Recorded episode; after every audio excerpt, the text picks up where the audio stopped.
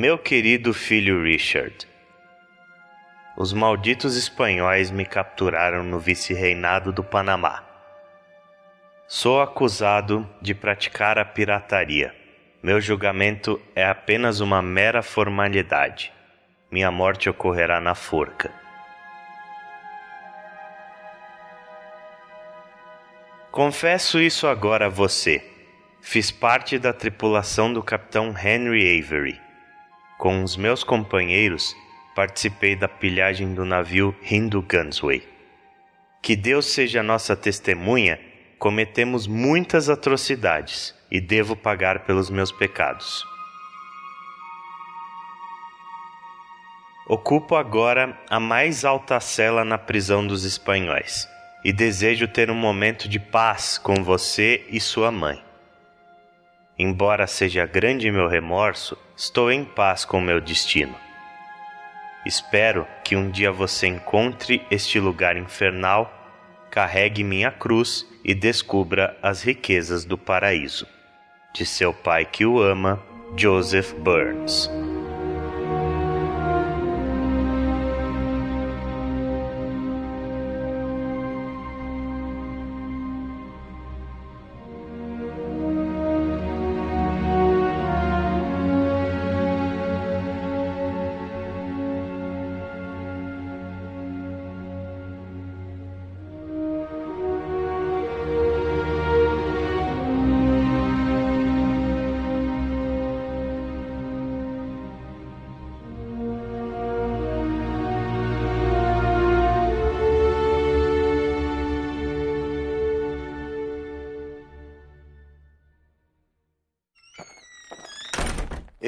Sou o Ale Romero. Eu sou o Greg. E eu sou o Vitor. Senhoras e senhores, sejam bem-vindos à edição número 29 do Anaplay. Muito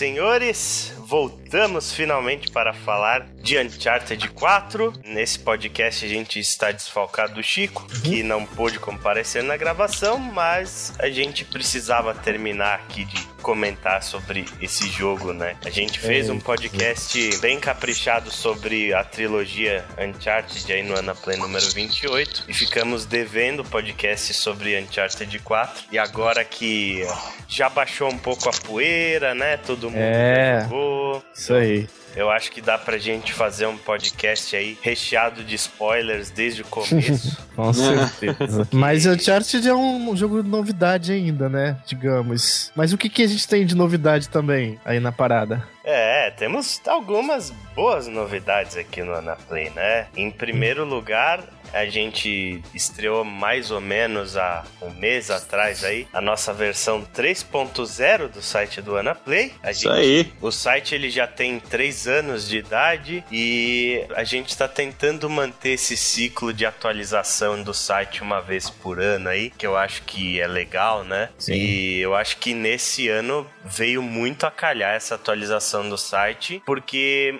o Anaplay ele foi meio que mudando com o tempo, né? O site que estava no ar no ano passado e também a primeira versão que a gente teve, ela era basicamente voltada para os podcasts e mais nada, né? Uhum. Depois de um tempo assim, a gente inaugurou a estante, a gente retomou o canal de vídeos, então o conteúdo ele ficava muito bagunçado naquela indexação que o site antigo tinha. É verdade, e vídeo tá forte agora, né? Sim, a gente tá produzindo muitos vídeos aí, pelo menos um vídeo por semana, fazendo vários overviews, voltamos com o memory card que fazia muito tempo que a gente não fazia. Estamos planejando fazer novas séries no estilo que foi a de Bloodborne e tal. Então não deixem de se inscrever lá no, no nosso canal do YouTube, que o endereço é youtube.com barra C de canal barra WannaPlayBR. E já que o site é novo, pode ser que tenha gente ouvindo no feed, nos agregadores de podcast, e que se quiser quiser acessar o novo site, qual é o endereço do novo site?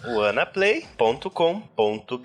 Então chega de jabá e vamos pro podcast cheio de spoilers de Uncharted 4. Estejam avisados. Que delícia de spoiler!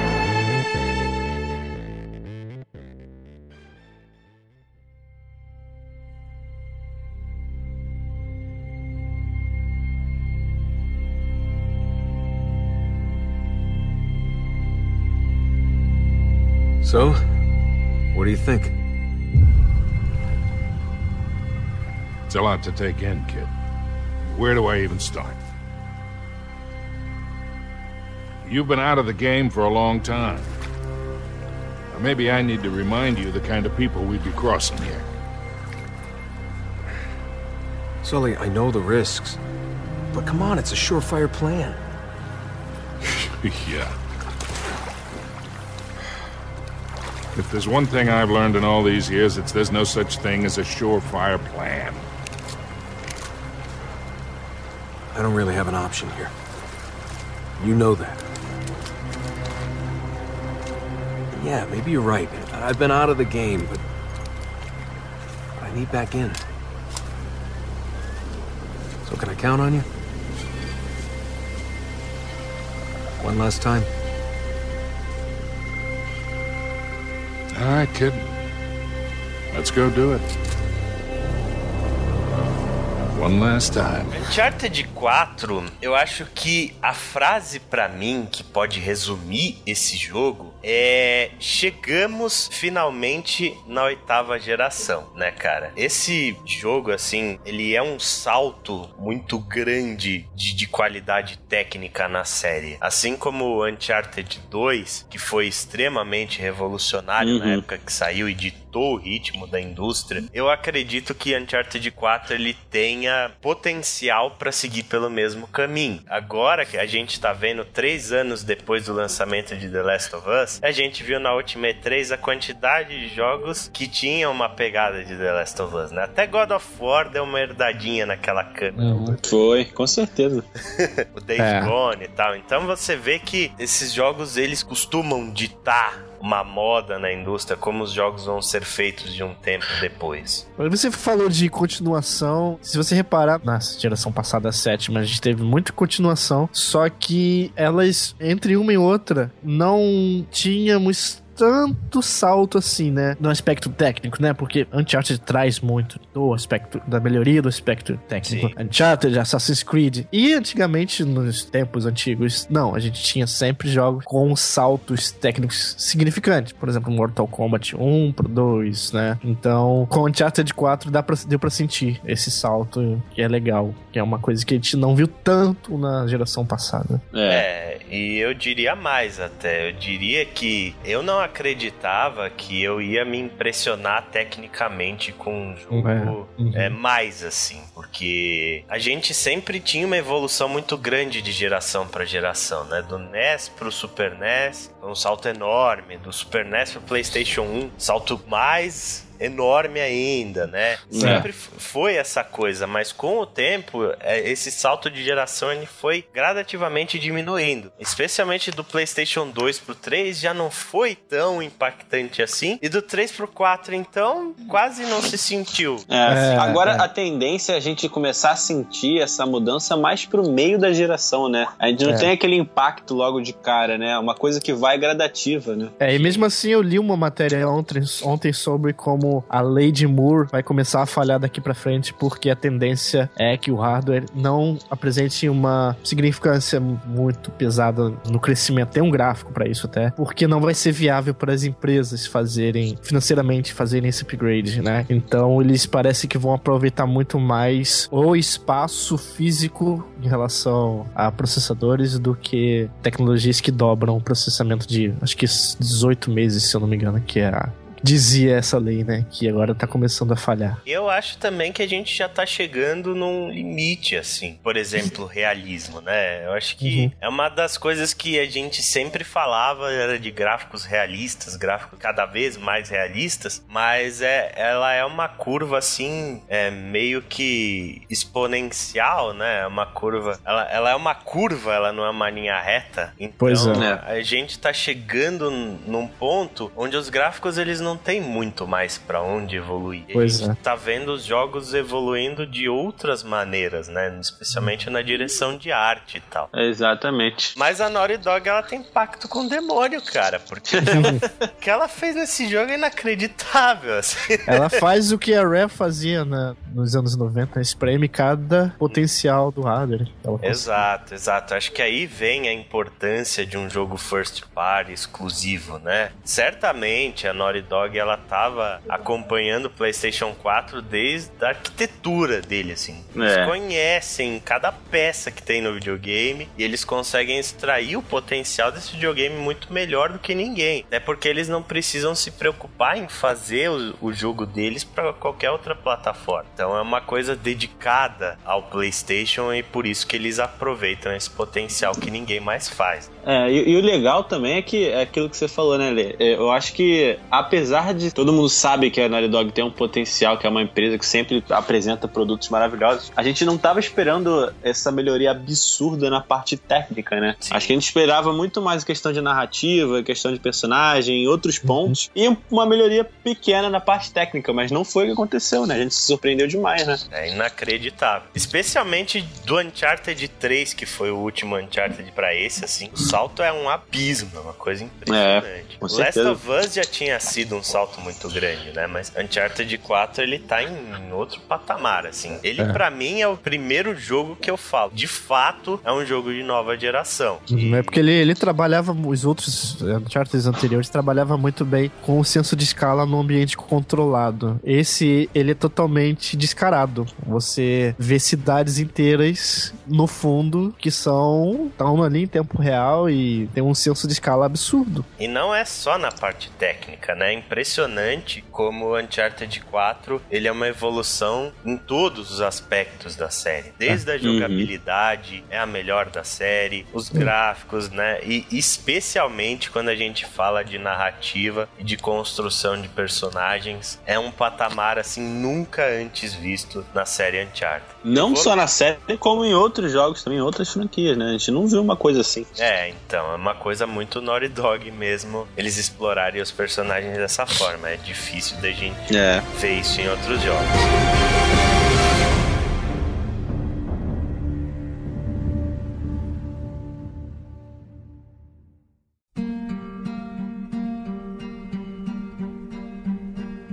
Assim, eu vou tentar uhum. ser o mais, o menos hiperbólico e hiperlativo que eu conseguir nesse podcast. Eu não prometo nada, tá? Mas eu vou me esforçar para tentar não ser absurdamente hiperbólico o tempo inteiro sobre esse jogo, porque ele é muito impressionante mesmo, e mais ele tem os defeitos dele. Porém, né, cara, eu já vou me adiantando. Uncharted 4 para mim é o melhor Uncharted de todos. Eu não sei uhum. se vocês concordam. Eu concordo facilmente. É, eu acho que é muito difícil de discordar, porque qualquer ponto que você pense, pensa num ponto da série Uncharted 2 ou 3, o uhum. 4 faz melhor. Ah, jogabilidade. Sim. É, exatamente. Os exatamente. gráficos melhor. É, isso que eu acho. Eles pegaram tudo que eles aprenderam ao longo desses 10 anos, né, da franquia e melhoraram ao máximo, assim. Eu acho que eles chegaram no ápice da franquia. É. E não tem aquela loucura que virou já praxe de lá no final apresentar coisas sobrenaturais que eu achei que foi uma decisão muito boa. É verdade. Esse, esse, esse jogo, ele realmente ele é bem mais sóbrio que os outros. Eu acho que combina até pelo clima no jogo, né? É, que é um clima muito de despedida mesmo. É. E, uhum. inclusive, também, Uncharted 4 para mim é a melhor despedida de uma série de videogames já feita, assim. Eu acho que é a maior homenagem que eu já vi, né? Esse ano a gente teve, por exemplo, o Dark Souls 3 aí fechando a franquia, que eu já uhum. tinha achado assim uma ótima homenagem, cheio de fanservice. Metal Gear Solid 4 também foi um jogo muito assim, que trouxe todos os personagens de todas as a série, faz fazer aquele, aquele festão de despedida mesmo, mas para mim Uncharted 4 é o melhor encerramento de uma série de videogames já. É, também Além de concordo. ser o melhor jogo dos Goonies que já fizeram. Eu acho que esse mais do que todos, né? A, a final lá da- do jogo, a caverna do. Onde tá o navio do Avery é a caverna dos Goonies, não tem nem o que falar. Faltou sair o navio, mas tudo bem. E também, pra mim, considero Uncharted 4 como um dos melhores jogos dessa geração também.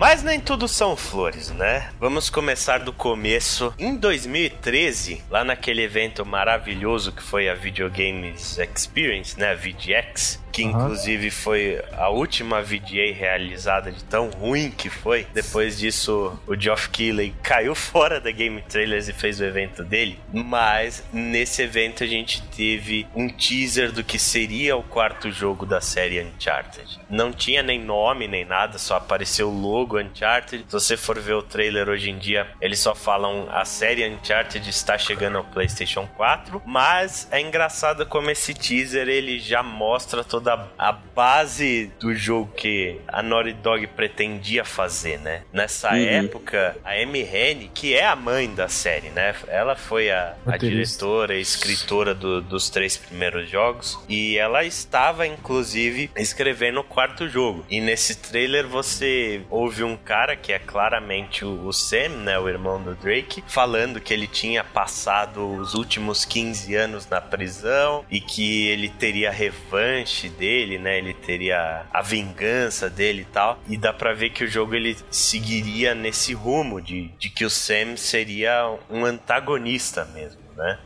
É. Só que o tempo passou, né? E em 2014 aconteceram uma série de coisas bastante conturbadas na Naughty Dog. Isso foi logo depois do boom de The Last of Us, quando ele ganhou aquela porrada de prêmios de jogos do ano e tal, e botou a Naughty Dog em outro patamar de estúdio. Era meio que natural que o assédio rolasse, né, de outros estúdios atrás dos profissionais da Naughty Dog. E eu lembro que foi uma debandada foda do estúdio, assim. Durante semanas, o pessoal saindo, saiu o cara da arte, saiu não sei o que e tal. E de repente, eis que a- vem a bomba, né? A Amy Hennig saiu da Naughty Dog. Uhum. Que ninguém tava esperando, né? Ninguém tava esperando. Foi uma coisa totalmente do nada. Ela pegou, decidiu sair da Naughty Dog. Junto com ela foi o Justin Richmond, que era o diretor do Uncharted 3 e na época também o diretor do Uncharted 4. É, dizem que essa saída dela foi bem conturbada, né? Bem.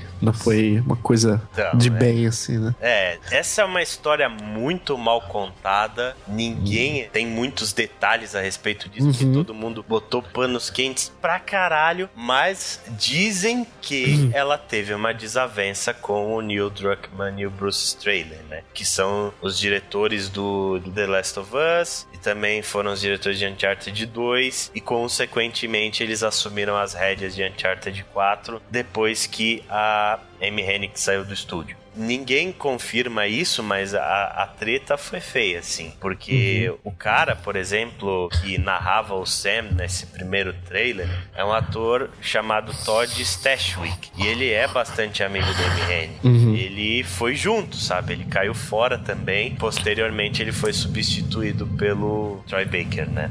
Então ele tá no Star Wars, vindouro aí. Provavelmente. Ele também escreve roteiro, né? Então, Aham. ele tá deve estar ajudando a Amy Hennig nesse novo Star Wars que ela tá fazendo aí, que ela já disse que vai ter, obviamente, um pouco da pegada de Uncharted. Outra coisa que confirma meio que essa teoria foi a declaração do Nolan North na época, que o Uhum. Nolan North é linguarudo pra caralho, né?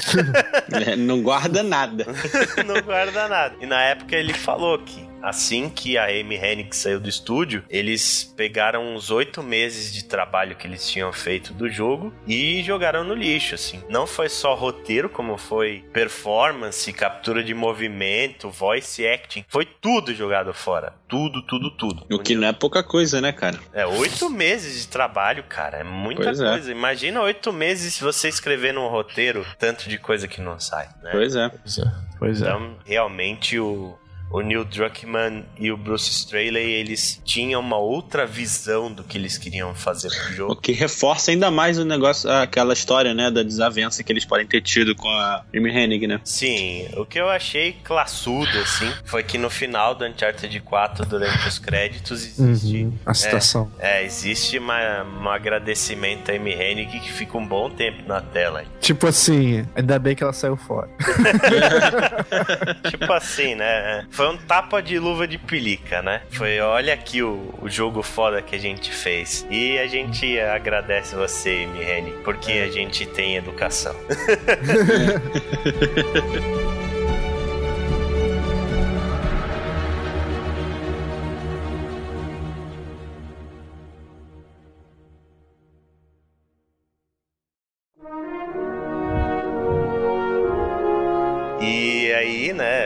começaram a refazer o jogo, Bruce Straley e o Druckmann. E em junho de 2014, durante a conferência da Sony na E3, foi passado o primeiro trailer de Uncharted 4 Thief's End, né? E esse trailer ele já deixava bem claro que esse era o encerramento da série, a última É aquele que ele acorda na- com a cara na lama, né? Esse mesmo. O título já era muito sugestivo, né? É, o título é muito sugestivo e ele é muito E ambíguo. sagaz. É, é muito, muito, muito sagaz. Assim como todos os Uncharted têm uma jogadinha no título, né? O primeiro do Drake's Fortune, que É. né, todo tempo você acha que ele tá se referindo ao Nathan Drake, mas ele tá Uhum. se referindo ao Sir Francis Drake. Uhum. E, e nesse jogo a mesma coisa tem essa ambiguidade entre o final do, do Henry Avery e o próprio final É. do, do Nathan Drake. Pois é. Deve ter gente ouvindo aí querendo saber que não zerou ou não jogou. Tá doido pra saber que fim de ladrão é esse.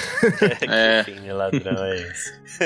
Exato, né, cara? E assim, a influência do Neil Druckmann e do Bruce Straley, ela tá em toda parte do Uncharted 4, né? Você percebe claramente que esse não é um jogo feito pela Amy Hennig, que é uma visão diferente da franquia. Eu acho que até mais do que Uncharted 2, porque embora os dois tenham dirigido também, né, o Uncharted Ah. 2, a Amy Aham. Hennig ainda tava no estúdio, então ela meio que com certeza não deixava eles terem a 100% da visão que eles queriam do produto. Uhum. E ela não teve nenhuma participação em The Last of Us, não, né? Não, não teve. Na época Não que teve. The Last of Us estava sendo desenvolvido, ela estava trabalhando junto com o Justin Richmond no Uncharted 3. Foram dois times diferentes dentro da Naughty Dog trabalhando duas coisas completamente diferentes. Aham. No caso do Last of Us, o, o Neil Druckmann teve é, autonomia completa pra fazer o que ele queria. E a gente vê logo na tela de abertura, né, cara? Assim, escancarado exatamente a mesma tela de abertura do, do Last of Us, né? É, no Last of Us a gente vê aquela janela com ventinho Uhum. passando, assim, tudo extremamente minimalista, só escrito lá, aperte qualquer botão. Em Uncharted 4, a gente tem a gaiolinha com o esqueleto lá do, do pirata. Hum. Também sem Uhum. tocar música, sem nada. O que dá um clima bem pesado, né? Sim, cara, exatamente assim. Os três primeiros Uncharted, a tela de abertura era um carnaval. Era uma Parecia um, um menu de DVD dos anos 2000 de filmes como aquele. Exatamente, Jogo. perfeito.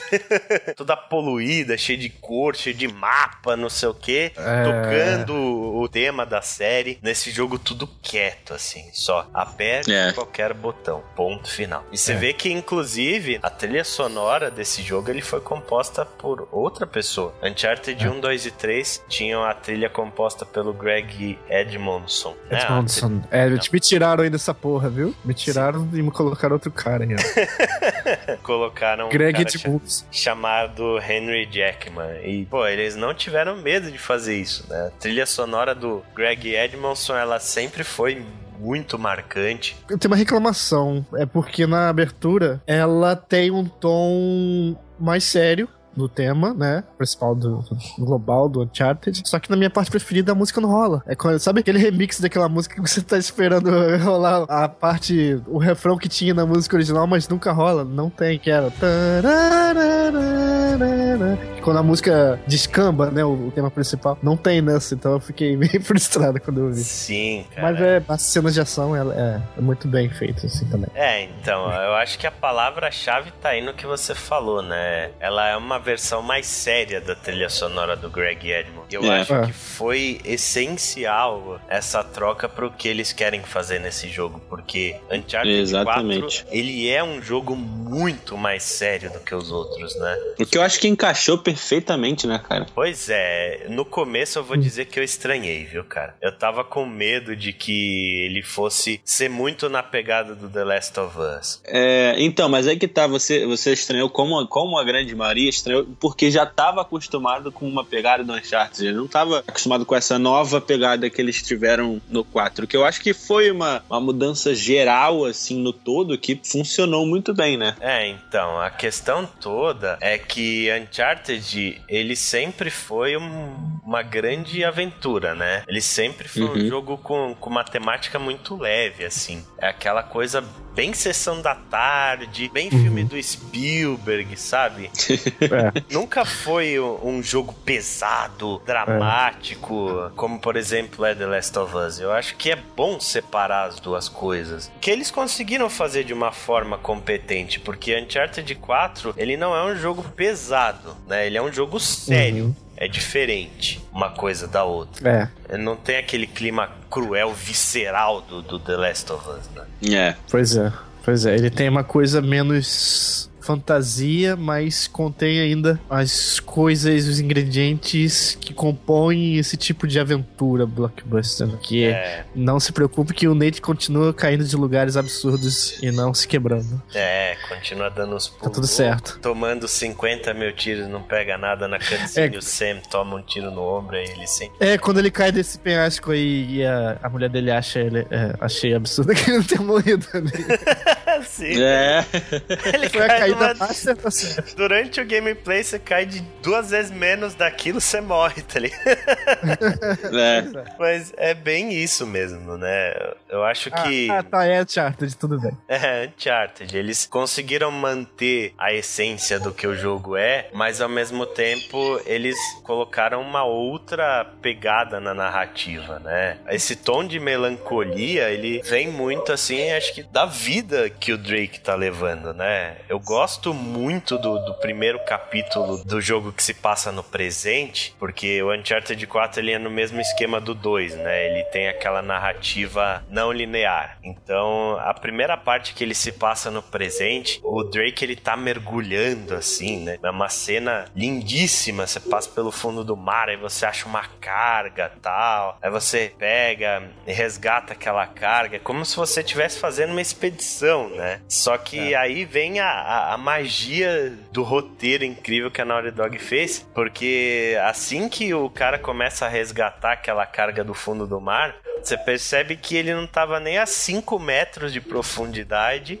e que era um navio cargueiro, né? E o Drake, na realidade, ele tava simplesmente coletando cobre e era aquilo que ele fazia pra viver hoje. Ele É. simplesmente. No ambiente urbano, assim. né? Era, era simplesmente um trabalho mesmo, né? A carteira assinada. Sim, E cara, é isso. Ele Podia pre- ser na Baía da Guanabara, ia ficar perfeito. Ele preenche a, a papelada toda, né? Burocracia total. E aí depois o jogo se sucede naquela cena dele no sótão. Que aquilo assim, cara, eu quase chorei naquela cena. né? Com 15 minutos de jogo, porque é uma homenagem maravilhosa, assim, a, a toda Uhum. a série, né? É. Os mementos espalhados pelo. Sim, todos os tesouros que você coletou nos outros jogos, todos não, né? Mas você consegue É, achar vários icônicos. deles. É, e é, é uma parte daquelas que você explora ali o cenário que você não quer sair, né, cara? Tu quer olhar todos os detalhes, porque tudo É. que faz menção ali é, é impressionante, te lembra da- de uma coisa importante que a gente teve nos outros jogos. Sim. Aliás, eu queria comentar,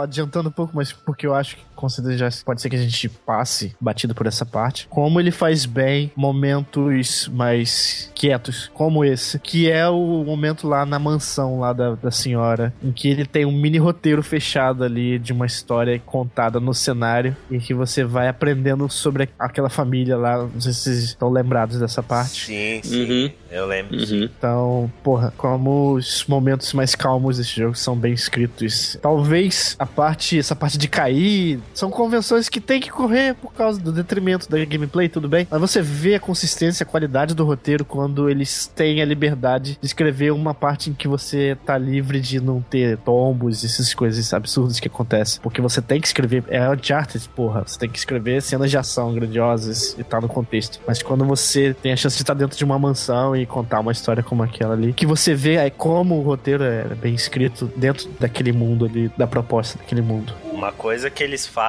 muito bem nesse jogo é justamente isso de se aprofundar na, na lore daquele mundo, né? Isso é uma Uhum. coisa que você não vê em outros jogos da série. O que você É. vê é o que você tem, e ponto final, né? O Chico, inclusive, falou no podcast passado que ele sentia falta que os tesouros que você coletava não tivessem alguma espécie de lore né, e nem enriquecessem aquele mundo.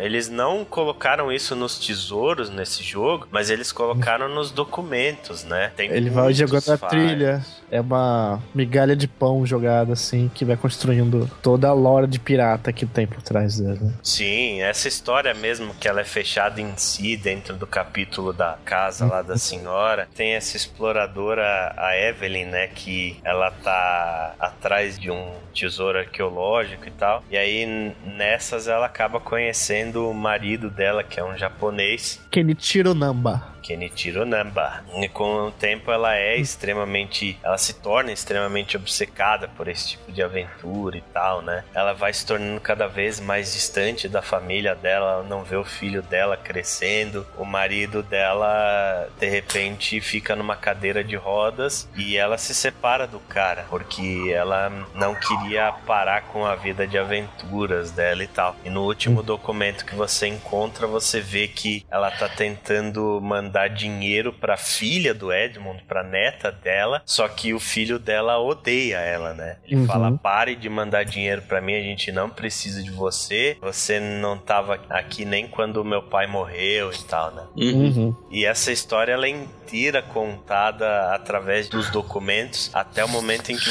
culmina de você encontrar essa mulher, você vê o estado lamentável que ela tá ali. Pois é. Isso é só É. um exemplo de como os documentos têm importância nesse jogo, né? É, eles- É, e todos os objetos da casa que ela coleciona muitas coisas, muita riqueza, e ela. Esse estado que ela tá é como se fosse uma retratação da escolha da vida dela. Então, ela tem essa casa e esse tesouro, mas não tem ninguém e naquele estado. E ela e você vê que pelo diálogo dela que ela ainda dá muito valor a esse tesouro e tudo mais. essas- Uhum. sim, né? sim, a coleção dela é muito absurda, né? É, não é uma pessoa que mudou com o tempo, provavelmente. E você vê a importância das casas nesse jogo, né? É, Porque a, a casa do, do Nathan e da Helena também diz muito sobre eles, né, cara? Total. Tanto a nova quanto a antiga, né? Sim, tanto a nova quanto a antiga, mas no começo do jogo, nesse capítulo, no capítulo 4, né, é você vê depois dessa parte do sótão, que é, é fantástica, você encontra mementos de todos os jogos, coisa importantíssima, e eu achei, assim, muito foda aquela parte que você pega a arminha e começa... É muito sensacional essa parte. cara. E começa a brincar ali de estar caçando os caras, né? Você vê a foto do Lazarevich, assim, no teto. E, com e o que eu cara. acho sensacional é o trabalho do Nolan nessa parte, né, cara? Porque ele faz uma interpretação muito, muito da hora, cara. É, ele vai falando as falas do jogo antigo. A trilha sonora que tá tocando é a trilha do Uncharted 1. Aham. É muito boa. É uma Sim. homenagem muito foda, né, cara? E tem todas as fotos lá, tem é, inclusive uma carta da Chloe que não aparece nesse jogo. Então eles, eles fazem uma homenagem muito grande, assim, e te dão essa sensação de, de nostalgia, é uma sensação de óleo que a gente passou durante todos esses 10 anos aí junto, né? Pois é. E aí ele desce na casa dele e você vê aquela bagunça do caralho. É uma característica dos dois. Você vê que eles claramente são muito bagunceiros. É absurda a quantidade de detalhe, a quantidade de objetos modelados à mão que tem nessas cenas.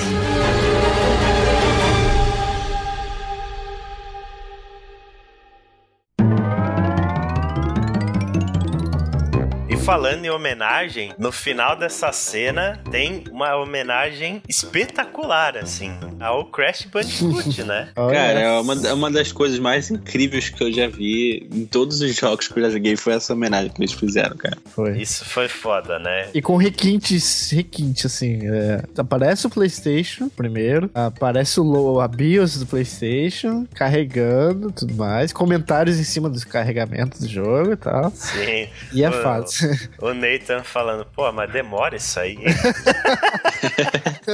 É muito bom, cara. Essa parte é Eles muito conseguiram coletar tudo, passar a atuação boa. dela. Não. Cara, Não. no final, no final eles vão de novo, né? Dá uma segunda chance, né? Cara, faltou uma. Puta que pariu. Caralho, faltou um. Não, só. mas eu, eu, li, eu li muito na internet sobre isso. Falaram que na- nessa primeira vez que você joga, porque você joga de novo, né? Essa Aham. primeira vez que você joga, você não tem como. É impossível de você vencer. Provavelmente por roteiro, pelos que eles escreveram lá, sei lá. Não tem como você vencer. Só na segunda vez que você joga. Essa primeira vez ela pareceu muito mais difícil mesmo. Pareceu é. que o jogo tava meio que no hard de propor. É. Faltou uma caixinha pra mim só. Puta que pariu. Na segunda vez. É muito bom, né? Ali você vê a vida que o Drake tá levando e você vê que ele não tá exatamente feliz com a vida que ele tá levando, né? Tem uma parte, inclusive, nesse capítulo, logo depois desse pedaço aí, depois ou antes, agora não me recordo, que mostra muito bem isso, que é quando ele olha pro quadro, né? Ele olha pra aquele quadro na parede e aí ele é, começa ô, a esse viajar. quadro aí deu polêmica aí.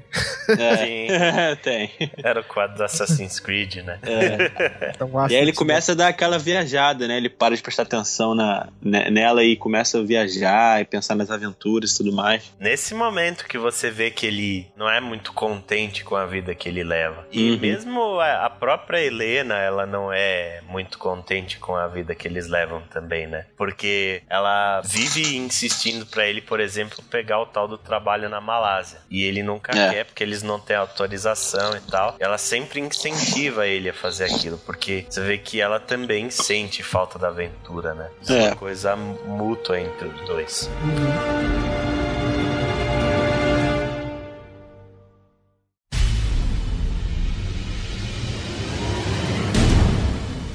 Falando um pouco dos aspectos técnicos de Uncharted 4, a Naughty Dog ela mais uma vez estabeleceu parâmetro para as coisas, né? Uma coisa muito além de tudo que eu já tinha visto nessa geração até agora. Uncharted 4 é o jogo mais bonito que eu já joguei. Beleza, existe lá The Order que tem uma quantidade de detalhes faciais muito bonita, os cenários e tal, né? O nível de detalhes é muito grande, mas o escopo de The Order ele é, é muito menor e mesmo assim eu ainda acho Uncharted superior, porque É, a- eu gostei muito da parte técnica do Quantum Break, só que o Uncharted tem um plus, que é a direção de arte, né? Principalmente pelo fato da- das animações serem feitas à mão, é muito impressionante. Uhum, Todos os trejeitos dos personagens. Cada detalhe, né, cara? Nossa, é bruxaria total. Ela não é totalmente feita à mão Totalmente. como eram no- nos três primeiros Aham. jogos. Nesse aí eles já usaram um pouco mais de captura de movimento pra Uhum, pegar o rosto dos personagens e tal, mas eles sempre dão aquela retocada. É, realmente a qualidade das expressões faciais dos personagens é muito grande, cara, é muito absurda. Você vê as expressões faciais, elas falam muito por si só, assim. Especialmente a Helena, os olhares da Helena, cara. Pois é. E o cenário pariu. também, né? Porque assim, falando Quantum Break é muito bonito e tal, mas você não quer estar lá, é só um cenário bonito e só. Uncharted você, porra, você entra no jogo, você aprecia aquele lugar, você queria estar naquele lugar. É, é bem imersivo mesmo. A sensação é essa mesmo, assim, É. a quantidade de detalhes que existe em cada cenário. Eu lembro no começo do jogo, assim, no capítulo, acho que é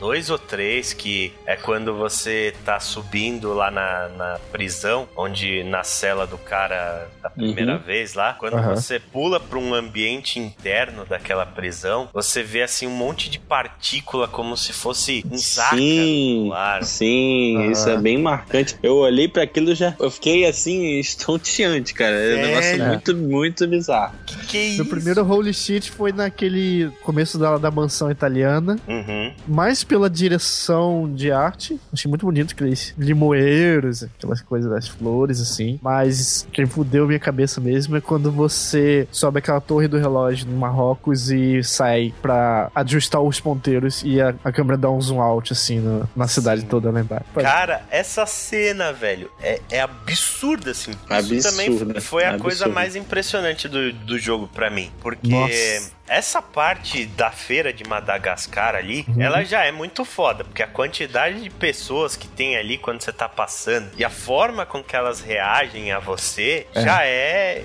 foda, né? Já é impressionante. Aí você vê toda aquela feira, todo aquele movimento, e quando você sobe na torre, você vê as pessoas andando lá embaixo, cara. É Sim. muito foda. É, É o que eu tinha falado no foda. começo sobre o escopo, né? De conceito de mundo aberto, de como eles trabalham melhor do que nos outros. Sim, a, a quantidade de detalhes dos cenários. Hum, você vê muitas vezes assim, você tá andando e de repente passarinhos saem voando quando você passa. Tem no, a- a- também a, a sequência do Jeep, né? Naquela savana lá, que dá até pena. Porra, tem tanto cenário aqui passando à toa, cara. Tem que aproveitar tudo. Deixa eu ir lá naquele canto pra ver. É. Deve ter dado um trabalho do caralho. Deixa eu andar tudo aqui pra ver. Você quer andar cada metro quadrado daquele jogo pra ver todas as paisagens. É quem tem Ah. vício em tirar foto, modo foto, fica louco com esse jogo. Com certeza. Ah, a timeline do Twitter quando saiu Uncharted 4 virou um book fotográfico, velho. Todo mundo tirando milhões de fotos, assim. E uma das coisas que eu mais gosto é a água desse jogo. Como é lindo os ambientes de, de mar, de rios que tem, assim.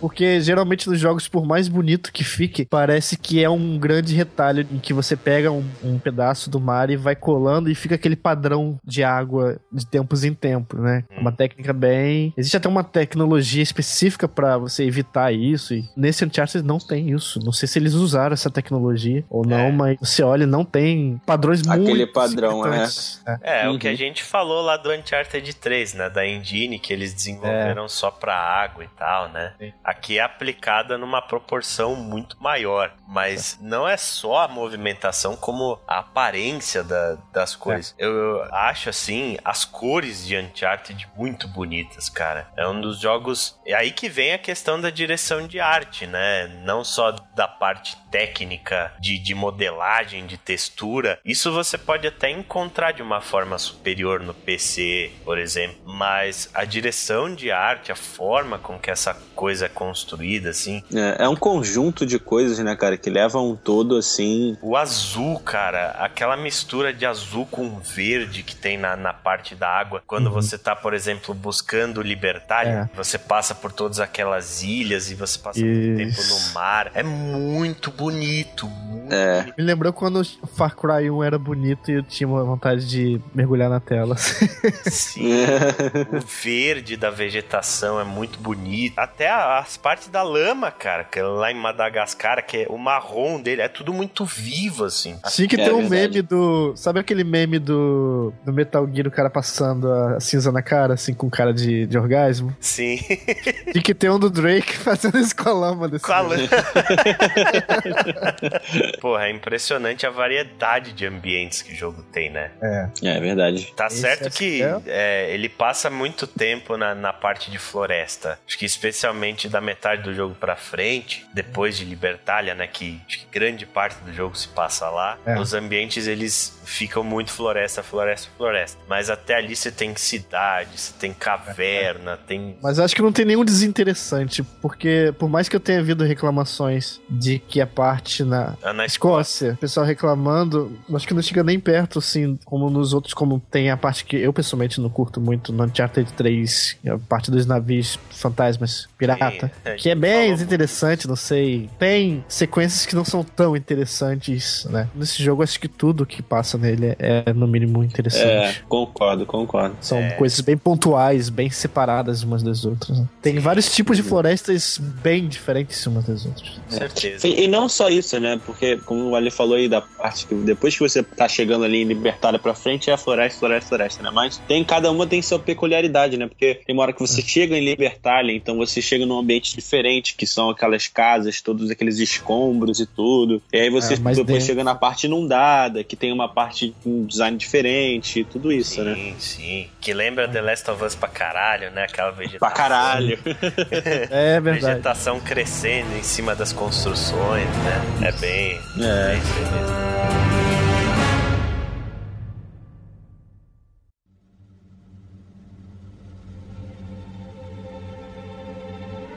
O que falar do level design de Uncharted 4, né? Não só na questão da aparência, mas esses ambientes, cara, o trabalho que foi feito é muito foda. É, eles estão muito sempre foda. preocupados com a progressão do personagem no cenário. E isso foi remediado de algumas formas, como maneiras di- diferentes de escalada para se chegar no mesmo lugar. Então, Sim. eles tiveram esse cuidado de, pelo menos, te dar uma opção de diferente de escalada se uma não estiver funcionando muito bem para você, ou se você decidiu imaginar que teria uma possibilidade. Sim, às vezes tem uma possibilidade de ir por aquele outro lugar ali, mesmo que seja uma Uhum. bifurcação bem pequenininha, umas pedrinhas que vão para cima e algumas que outras vão para baixo. Então tira um pouco daquela coisa que tinha antes, que daquele caminho extremamente linear. O jogo ele não é 100% linear mais, né? É, obviamente tem um- um único caminho até o final e tal, mas ele não é um corredor. Você as áreas que são muito maiores assim. Se- seria como se fosse, assim, pequenos mundos abertos, né? É, exatamente. Essa parte mesmo da lancha do barco, em que você tem que achar é, essas construções no fundo do mar, na água cristalina, pra te dar uma direção de onde, de como chegar no lugar, é uma parte bem aberta. Você pode ficar Sim, ali é. zanzando. Existem vários pedaços bem definidos disso, né? Aquela parte que você tá em Madagascar, essa parte do barco, parte da Escócia, tem alguns pedaços que são bem assim, né? Aí ele Sim. tem essa coisa do. também do. Ok, cheguei nesse cenário enorme. Que lembra. Essa parte lembra muito Tomb Raider. Cheguei nesse cenário enorme, preciso verificar no cenário onde que eu começo a escalar pra poder findar em alguma coisa. Então, é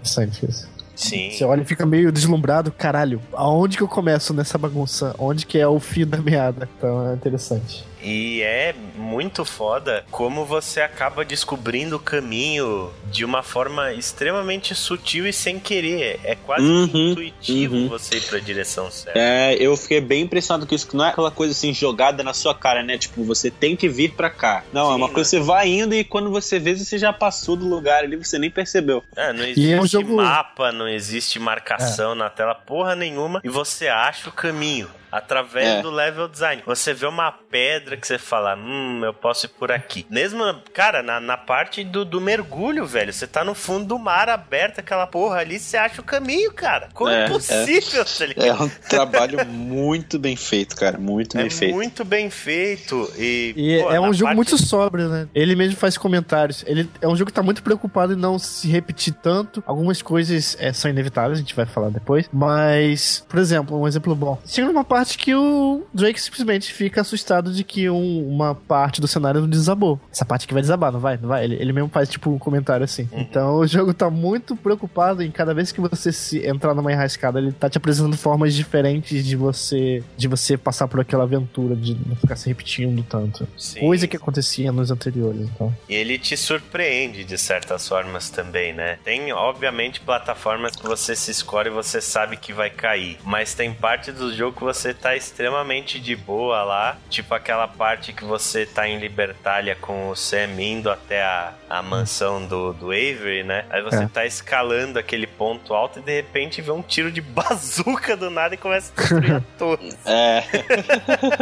É completamente inesperado. E totalmente um lugar caralhudo, assim, de alto, assim, bem vertiginoso, assim. é. É, cara. O jogo ele consegue te surpreender nessas coisas. Mas ainda falando do level design, pra mim a parte que mais me impressionou no jogo, pra mim meu capítulo favorito é o capítulo de Madagascar. Acho que do começo ao final, aquilo é o pináculo da série. É. Primeiro porque a questão do Jeep, né, que é uma mecânica nova que eles introduziram dos veículos. Que, E- por sinal, funcionou muito bem. Funciona É. muito bem, cara. Às vezes parece até uma extensão do próprio Drake, né? É, Parece que é, tá não, é um personagem, né? Eles comentam com- do aluguel do Jeep. É verdade, é verdade. é Ah, verdade. o- é ele, Falam o, da porra do cabo. Do... do cabo, que o Sully não queria, mas o Drake queria. Salvou vidas. O Jeep escala, velho. Escala, Uhum. tem gancho, tem tudo. é, é a é a armadura do Drake, É aquela bem porra. Uncharted mesmo, né, cara? Você se enfia no meio de rio, escala pedra. Eu achei meio, até meio absurda a quantidade de lugares improváveis que você sobe com o Jeep, assim. Não, e a parte que É. o Jeep fica pendurado no penhasco, eu fiquei na ponta do sofá, eu confesso.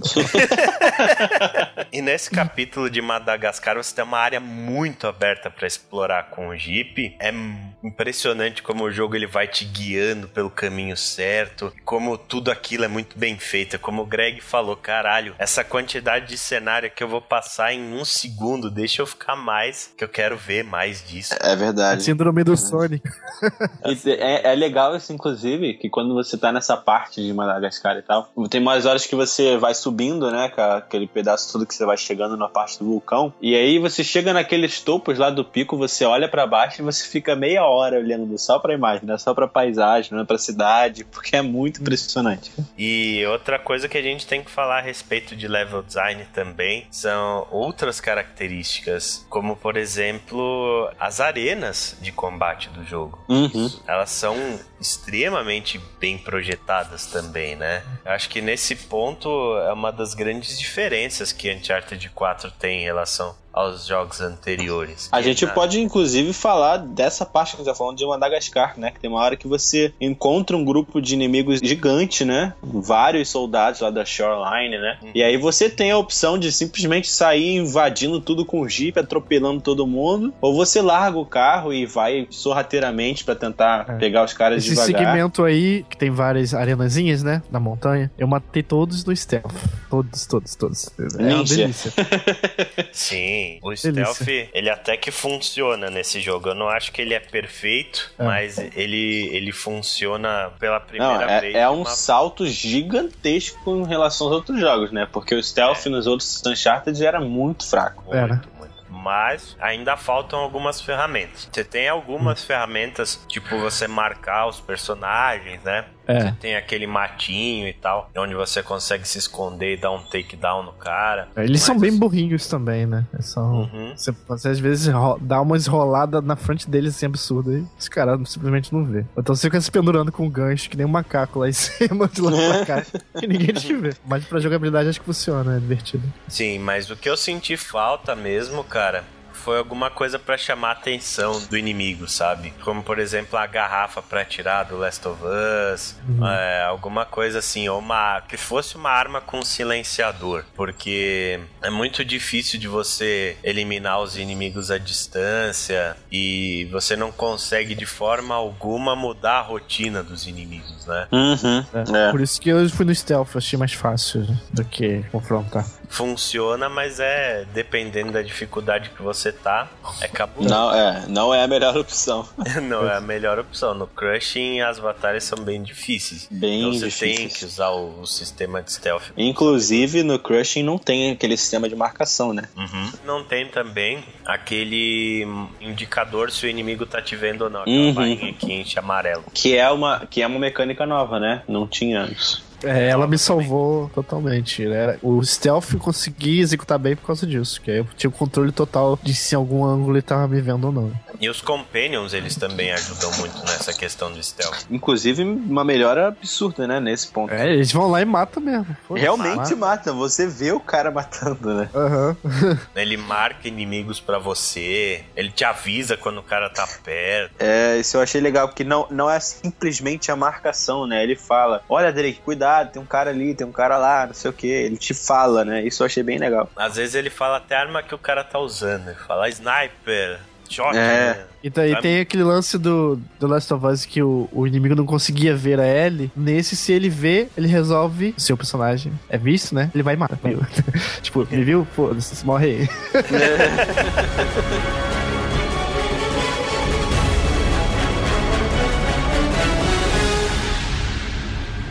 Falando do, do combate, eu acho que essa é a maior evolução na questão da jogabilidade mesmo. O stealth, acho que foi a maior evolução de todas, e Uhum. também juntamente com as arenas, porque nos outros Uncharted, as partes de combate, as arenas eram escancaradamente arenas, né? Você E era chegava num lugar... muitos Quick Time também, tiraram. Graças a Deus. Quick Time e também é, você não tinha opção a não ser limpar a área pra passar, né? Aham. Era, Uhum. era uma batalha scriptada que tinha que ir do início ao final, assim. Era uma linha reta, cara. Não, não tinha muito o que fazer. Nesse jogo, as arenas elas têm diversas opções diferentes. É. Elas te dão opções de você jogar da forma que você quiser, assim. Se você quiser ser um porra louca pra matar todo mundo na, na bala, você acha os covers. A maioria das arenas existem caminhos que você consegue passar por quase todo mundo sem ser visto. Tem muita verticalidade. Eu gostei muito disso também. É. É verdade. Você sobe, desce, passa por baixo e de repente tem um cara, você tem que subir, a saída tá lá em cima. Porra, e quando você salta de um lugar muito alto e dá um socão na cara lá embaixo, já vem com a mão já pra cima. Porra, é, isso é muito legal.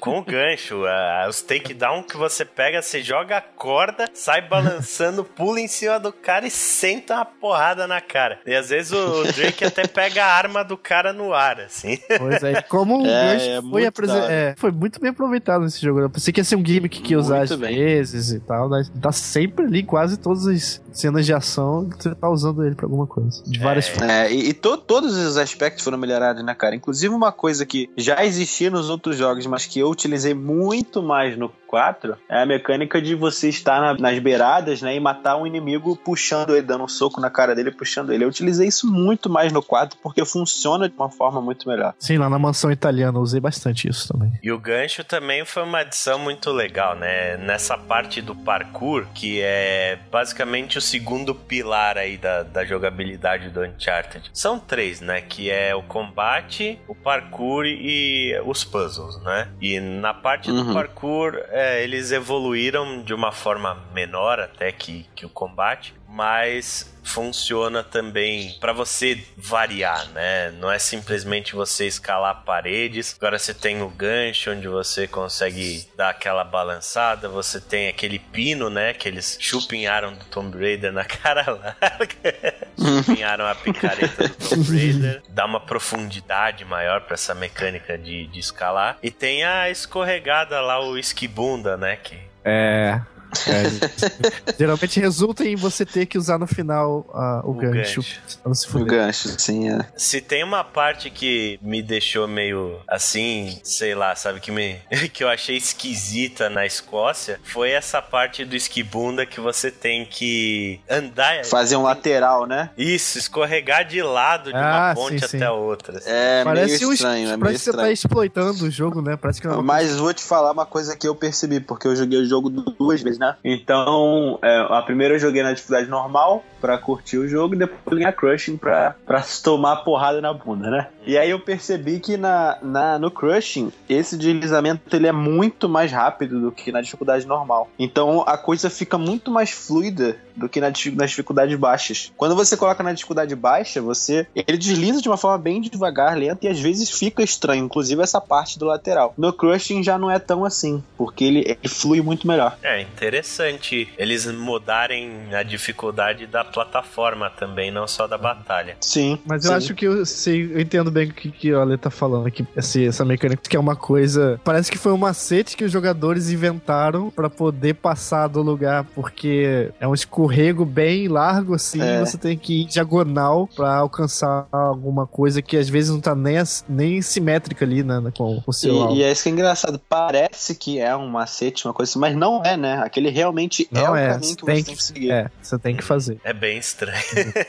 É, pra você ver que é bem estranho, nós três lembramos disso aí, né? Sim. É. Falando mais ainda sobre sobriedade, que eu acho que é o que é, pra mim é a palavra-chave. Além de melhoria, né? É a sobriedade. Porque eu achei, pelo menos eu achei, eu não sei do- das partes finais, mas do restante anterior, eu posso dizer que eles têm uma dosagem bem mais moderada da poção de batalha. Uncharted parece que ele olhou, o 4 olhou pra trás e viu que, eu não sei se vocês têm isso, mas nos anteriores tinha parte que você via que ia começar uma arena ali, um tiroteio e você, ah, mais um, né? Ah, ah, Eu queria ver história. Ah, ah, tá bom, vamos lá. A minha principal crítica com o Uncharted sempre foi que ele tinha combate É. demais. É, inclusive o que eu acho legal é justamente isso. Você tem a opção até de, de evitar os combates no 4, né, cara? Você consegue simplesmente passar por uma área inteira sem matar ninguém. Você vai embora.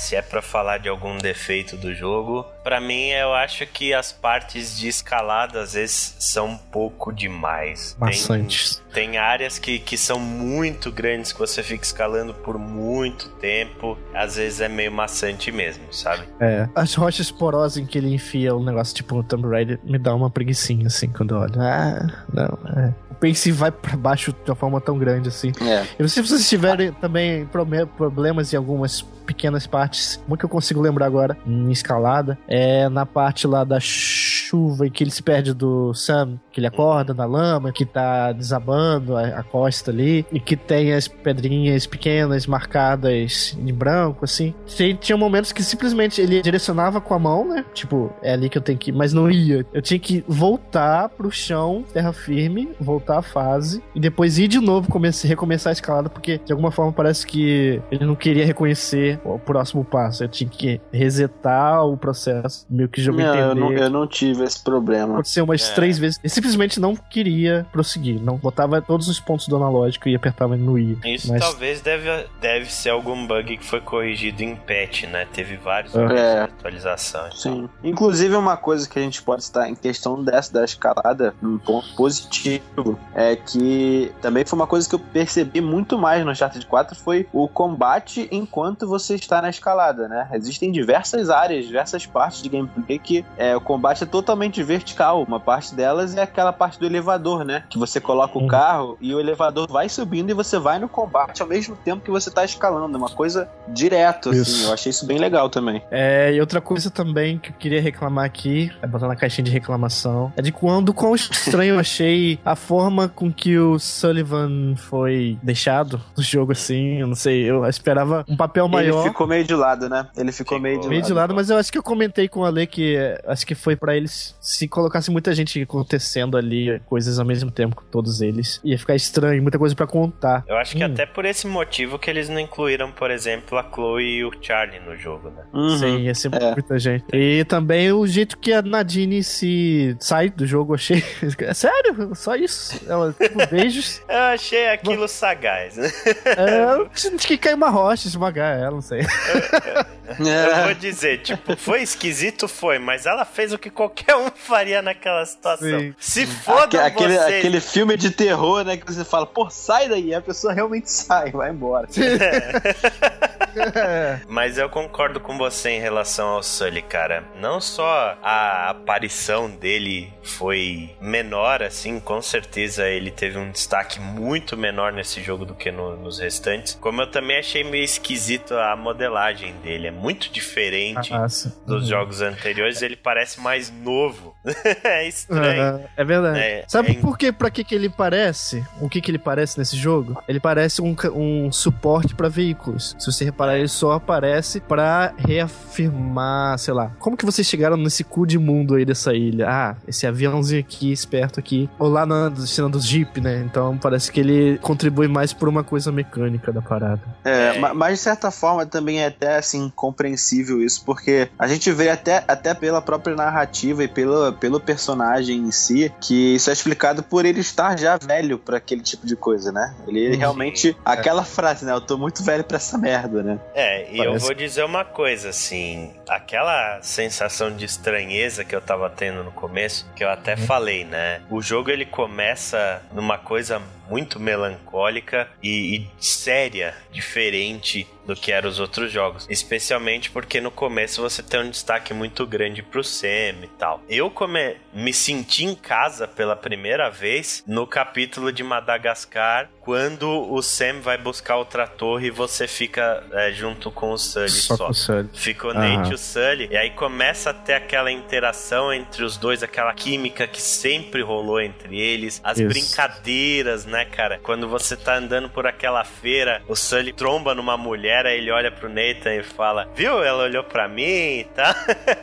É. Aquilo, aquilo me, me fez sentir em casa de novo. Me fez É. sentir jogando Uncharted de novo. É, é o que parece mesmo que a gente comentou. Ele não quer meter muita gente nesse corredor. Não é por questão técnica, porque senão não existiria a parte final em que tá todo mundo junto correndo na aventura, mas ali parece que tá meio já resolvido os problemas, as coisas. Não tem muito o que contar do roteiro. Não sei se vocês sabem a parte que eu tô falando aqui. Que tá a Helena, que tá o Sunny, que tá o Sam e sim, o Drake. sim. Quando indo vocês embora, né? fugindo da ilha, né? Isso, não tem muito o que resolver mais ali, né? Mas aí de repente tem sim como resolver, tanto que eles se é, separam, né? Então o jogo ele tem esse cuidado de, quando tem alguma coisa rolando de roteiro, separar pra não ficar muita gente pra contar alguma coisa.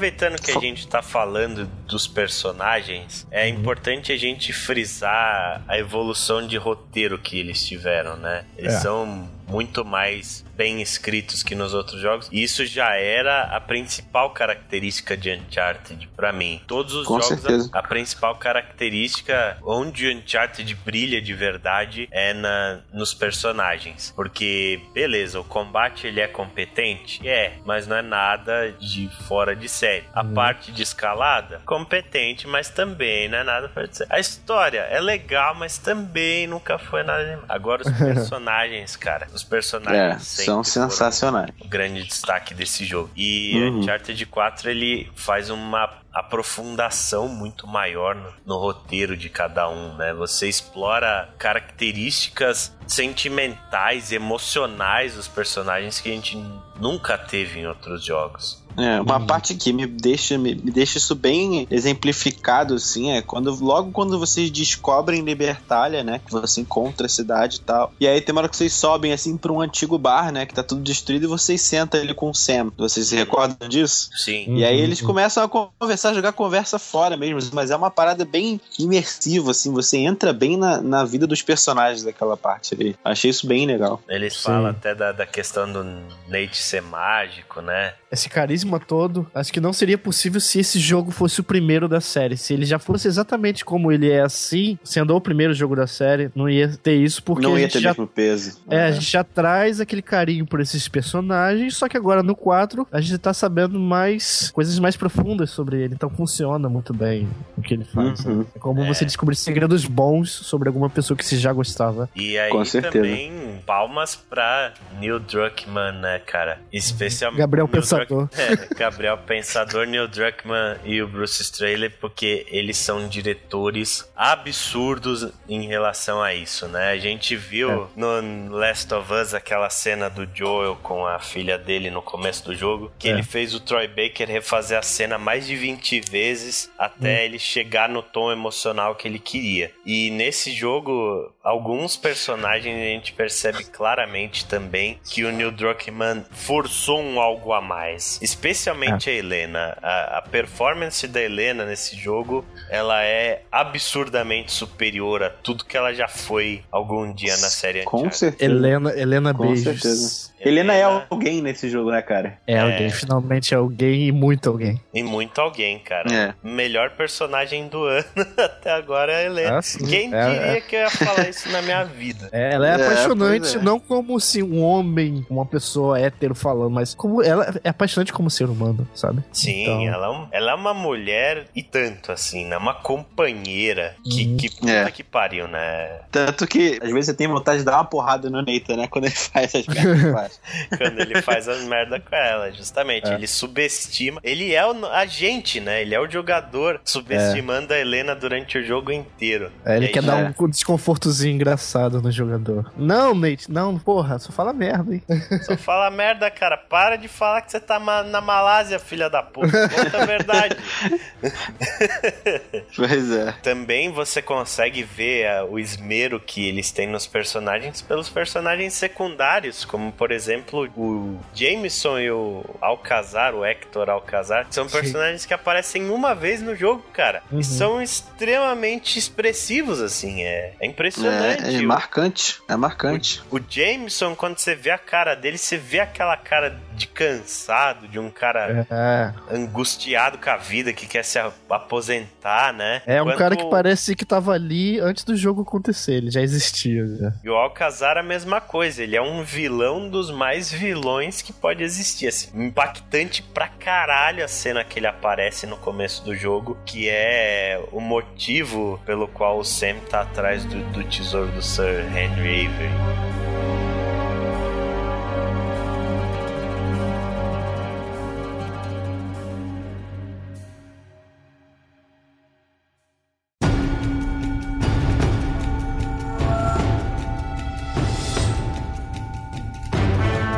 Vamos lá, né? Então vamos contar um pouco da, da história de Uncharted 4 e discutir as partes desse jogo. O tema principal de Uncharted 4 é família. E não só a família do, do Nathan com o Sam, mas a família do Nathan com a Helena, né? E como uma, uma coisa faz ele meio que desistir da outra e entrar em crise com a outra, né? É.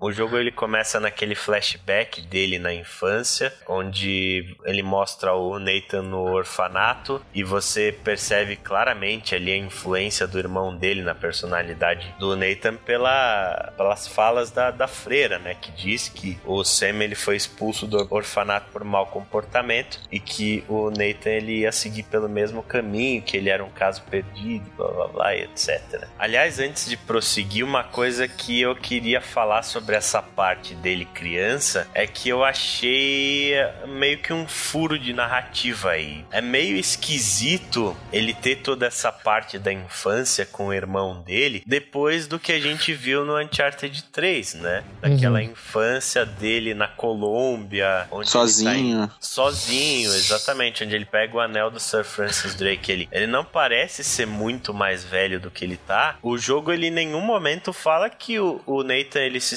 separou do Sam. Então, cadê o Sam no Uncharted 3, né? É verdade. Tem um Ficou certo meio, ficou meio esquisita essa emenda aí, ela meio que não bate direito. Aí você tem que jogar pra imaginação mesmo, né? É. Tem que jogar. É. Lógico, você consegue explicar dando uma forçadinha aqui e outra ali. Mas não é natural, né? É uma coisa que ficou meio É. esquisita mesmo. E depois disso, o jogo ele meio que dá uma avançada no tempo, é, mostrando o Nathan e o Sam numa prisão no Panamá. Daí que é, a gente vem com o plot principal de Uncharted 4, que é a busca pelo tesouro do Sir Henry Avery, que Uhum. os dois eles caçam esse tesouro desde que eles são crianças, porque é, aquilo tava no, no diário da mãe deles, né? Eles descobrem aquilo no diário da mãe deles e eles meio que têm essa obsessão de terminar o trabalho que a mãe deles começou. E É. aí eles estão seguindo a pista desse tesouro nessa prisão no Panamá e subindo escalando a- até o, o topo da, da prisão. Eles encontram uma cruz, né, do, do São Dimas, que Uhum. era o, o ladrão penitente que ficava ao lado de Jesus. Eu acho essa uma das melhores histórias também de Uncharted, talvez a melhor de todas, se você pegar por história mesmo, sabe? Eu gosto Sim. muito Uhum. dessa história dos piratas e como ela se desenrola e tal. É, eu gosto de história de pirata também. Nessa cena a gente é apresentado ao, ao Rafe, né? Rafe Adler, que é o sócio deles que tá junto no negócio atrás desse tesouro. E vocês escapam daquela prisão depois. E durante a fuga, o Sam ele é baleado e é dado como morto, né? É, e pausa pra essa parte porque lágrimas escorreram no meu rosto. Eu não, ti- não tinha afinidade nenhuma pelo Sam, mas, porra, eles fizeram essa cena de uma forma tão forte que, que pesa, cara. Pesa bem. É tenso Sim. mesmo. É, essa parte eu ainda tava jogando em streaming, então não, não foi tão impactante pra mim. Uhum. É, eu, não, eu não vou jogar mais jogos assim. Pelo menos a primeira Ah. vez que eu for jogar, eu quero experienciar a coisa direito. Porque os primeiros capítulos de Uncharted eu passei muita coisa da história batida e tal, né? Depois disso, o jogo finalmente chega ao presente naquela parte que a gente falou do Nathan vivendo uma vida normal com a Helena. Um casal ali vivendo uma rotina bastante comum. E um dia que o Nathan ele tá preenchendo a papelada toda lá que ele precisa, alguém bate na porta dele. Quando ele abre, ele vê que é o irmão dele, o Sam. 15 anos depois, né? 15 anos depois ele aparece na porta do Nathan. Ele conta, né, que ele não morreu naquele tiroteio, ele simplesmente caiu na prisão, foi costurado e jogado de volta numa cela, né? E é aí que ele conta toda um- uma história do, do que que ele tá atrás, que ele estava na prisão e foi companheiro de cela desse cara chamado Hector Alcazar, que era o magnata das drogas, né? Ele falava o tempo todo do tesouro do Henry Avery, quando ele sairia da prisão, ele ia pegar esse tesouro e tal. E o Alcazar só de olho no que ele tava falando. um belo dia ele fala: Você vai pegar esse tesouro mesmo? Vou, então vamos lá pegar essa porra. Aí ele É. pega e simplesmente traz uma, uma quadrilha de gente que arromba a prisão e tira os dois dali numa Na guerra, marra. né, cara? É um tiroteio absurdo aquilo lá. Os caras com, com Trouxe- rocket launcher, a porra toda. É, trouxe o bonde todo. Eu achei muito legal esse personagem também. É também um cara que é mostrado uma vez só no, no jogo, mas a É. cena que ele aparece, ele tem uma presença muito forte. É, ele, no lutador. ele aparece uma vez só, mas no consciente do jogador ele fica até a revelação lá na frente. Isso, até É, o plot sim. twist, né? Sim. E é justamente isso. O Alcazar tira o Sam da prisão e fala: Olha, você tem três meses então pra achar essa porra desse tesouro. Se você não achar o tesouro, a Tá morte fudido. não. É, a morte vai ser pouco pra você, não vai ser um benefício que eu vá te dar. Então, boa sorte, filhão. Essa é a história O bonzinho vira malzinho, né? que o... vira o malzinho, exatamente. E aí o Sam bate na porta do irmão dele falando: Cara, você é a única pessoa que pode me ajudar. É, a gente tem que encontrar esse tesouro de qualquer forma. E os dois, Uhum. então, eles partem pra essa caçada ao tesouro aí. E aí começa. Mas pausa, a- pausa para isso, porque aí começa já aquele lance que a gente falou, né? Que o Drake fica relutante por causa de- do- da Helena, né? Então ele já começa a, entrar em conflito com essa relação da família entre irmão e esposa, né? Exatamente. É, Aí é que tá o conflito da coisa, né? Porque ao invés dele falar pra Helena, ele simplesmente mente. Ele fala: Olha, é, o trabalho da Malásia lá rolou a permissão, tô indo, valeu, falou, né? É. E, Porra nenhuma. e, e ele passa um tempão mentindo pra Helena pelo telefone e tal. Pois é, né? Enquanto ele tá junto com o irmão dele, com o Sully, pelo mundo, caçando as pistas do tesouro do Avery, né? Totalmente real essa desculpa aí. Já vi muita gente dar essa desculpa. Achei bem verídico. não, pra, não pra tesouros super secretos, mas pra várias outras coisas. Pra várias outras coisas, exatamente.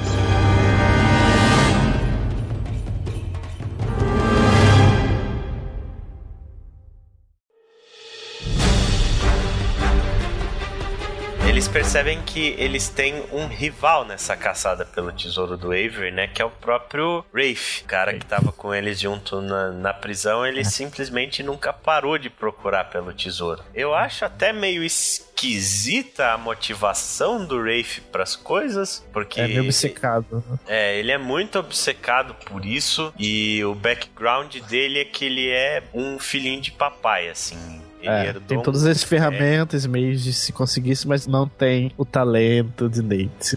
Exato. É Ele, o- ele parece muito do aquele. Nesse sentido, aquele filme que eu falei uma vez, é Ilha do Tesouro Perdido. Não, é como que A é? Lenda Do do Nicolas Cage. A Lenda do Tesouro Lenda, Perdido. é. Da equipe que tá sempre atrás, um passo atrás, e, e às vezes até utiliza da, do talento do mocinho pra poder estar nos lugares. O, o Subverte um só pouco. faz isso. o Ah. jogo inteiro ele só faz isso. Ele tá atrás do Nathan o tempo inteiro e tudo que ele faz é seguir as pistas que o Nathan deixa. É. Tudo sim. que o Nathan resolve, ele pega e vai atrás. É a tática dele pra ir atrás do tesouro. É, às vezes ele tá. Muitas vezes nesse jogo ele consegue uma informação do Nate. E como ele tem a riqueza que ele tem, ele vai pros lugares primeiro que o Nate, né? Mas aí é aquele ciclo. Aí o Nate chega lá depois, só que o pessoal que chegou primeiro não conseguiu resolver. Aí o Nate resolve, aí eles pegam essa informação e pulam pro próximo É. lugar. é, é engraçado, né, cara? Porque É. ele chega nos. Ele nunca consegue resolver porra nenhuma. Aí o que, que É, ele consegue faz? chegar lá e tudo mais, né? Ele contrata a Nadine, que é uma, uma mercenária, né? Uma warlord, Uhum. por assim dizer, que tem um exército particular dela. E como ele não É. consegue resolver porra nenhuma, todo lugar que ele vai, ele começa a dinamitar tudo e Explode a É. porra toda. Às vezes Você vê vira como- até um motivo pra cenas de ação, né? Que é dizer desmoronamento. Inclusive, isso é até uma piada interna de próprio personagem, né? Eles próprios ficam brincando com isso. Sim, sim. Ele é burro, né? Você percebe pela característica do personagem que ele é um cara muito burro. Ele só tem dinheiro mesmo. E ele tá indo atrás pela glória mais, né? Do que. É. Dinheiro Bem infinito ele tem. bem vilãozão. É. Bem vilãozão mesmo. A parte que roubam a cruz lá na, na no leilão é muito legal, muito engraçado. Apaga a Sim. luz, plim, some no porra do negócio. é bem engraçado. Muito Bem, legal foi- esse capítulo. Eu falei essa hora Diferente. é, pro Sully e pro Nathan. Vocês são os ladrãozinhos, filho da puta mesmo, né?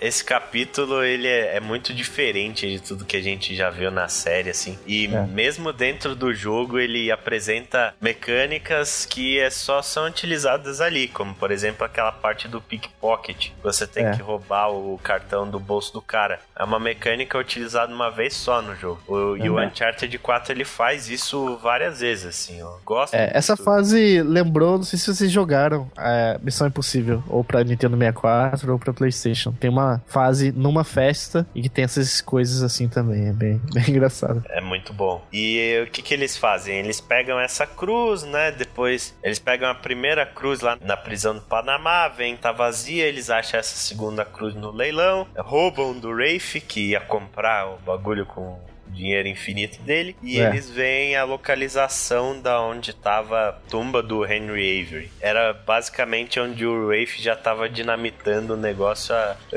meses Anos. e meses. Bem do ladinho. Não, ali. anos, anos. Eles Anos. falam que ele, logo depois de, do Sam ter supostamente morrido, ele comprou aquela parte que ele descobriu e tal, e ficou lá anos e anos tentando achar alguma coisa. É, É. é, uma, até caricato quão burro ele é, né? De estar É. dinamitando a coisa há anos lá e não ter achado achado o que tá na cara dele. Uma caverna a céu aberto lá aqui, é onde tava. É. O Nathan e o Sam eles seguem essa pista do Avery até eles conseguirem achar é, o que eles estavam atrás. Que eles veem pistas que o Avery e o braço direito dele, que é o Thomas Steele, eles estavam basicamente fazendo testes, né? Realizando testes para recrutar outros piratas, né? Não apenas outros piratas, como líderes, né? Normalmente os capitães. Exatamente, eles estavam recrutando bons marujos e bons piratas para alguma coisa. Eles acabam descobrindo aí que o objetivo era criar uma utopia, uma sociedade onde os piratas eles compartilhariam o tesouro deles e viveriam em liberdade sem interferência do mundo externo. É, compartilhariam tudo, né? Tesouro, moradia, comida, tudo, né? Tudo. É. Sim. Senha do Spotify, porra toda. O Wi-Fi liberado pra todo mundo. Netflix, tudo. Netflix. e aí, esse lugar aí, essa colônia onde esses caras viveriam, ficou conhecida como Libertália, né? O que é, é uma grande lenda no mundo dos piratas, né? Uhum, Sim, é- e é real. Tanto o, É. o Avery quanto Libertália são lendas reais que existem por aí, né? Uhum. Que eles aprendem lá no livro, lá naquela mansão, né? Uhum. Com o diário da mãe deles, se eu não me engano. Isso.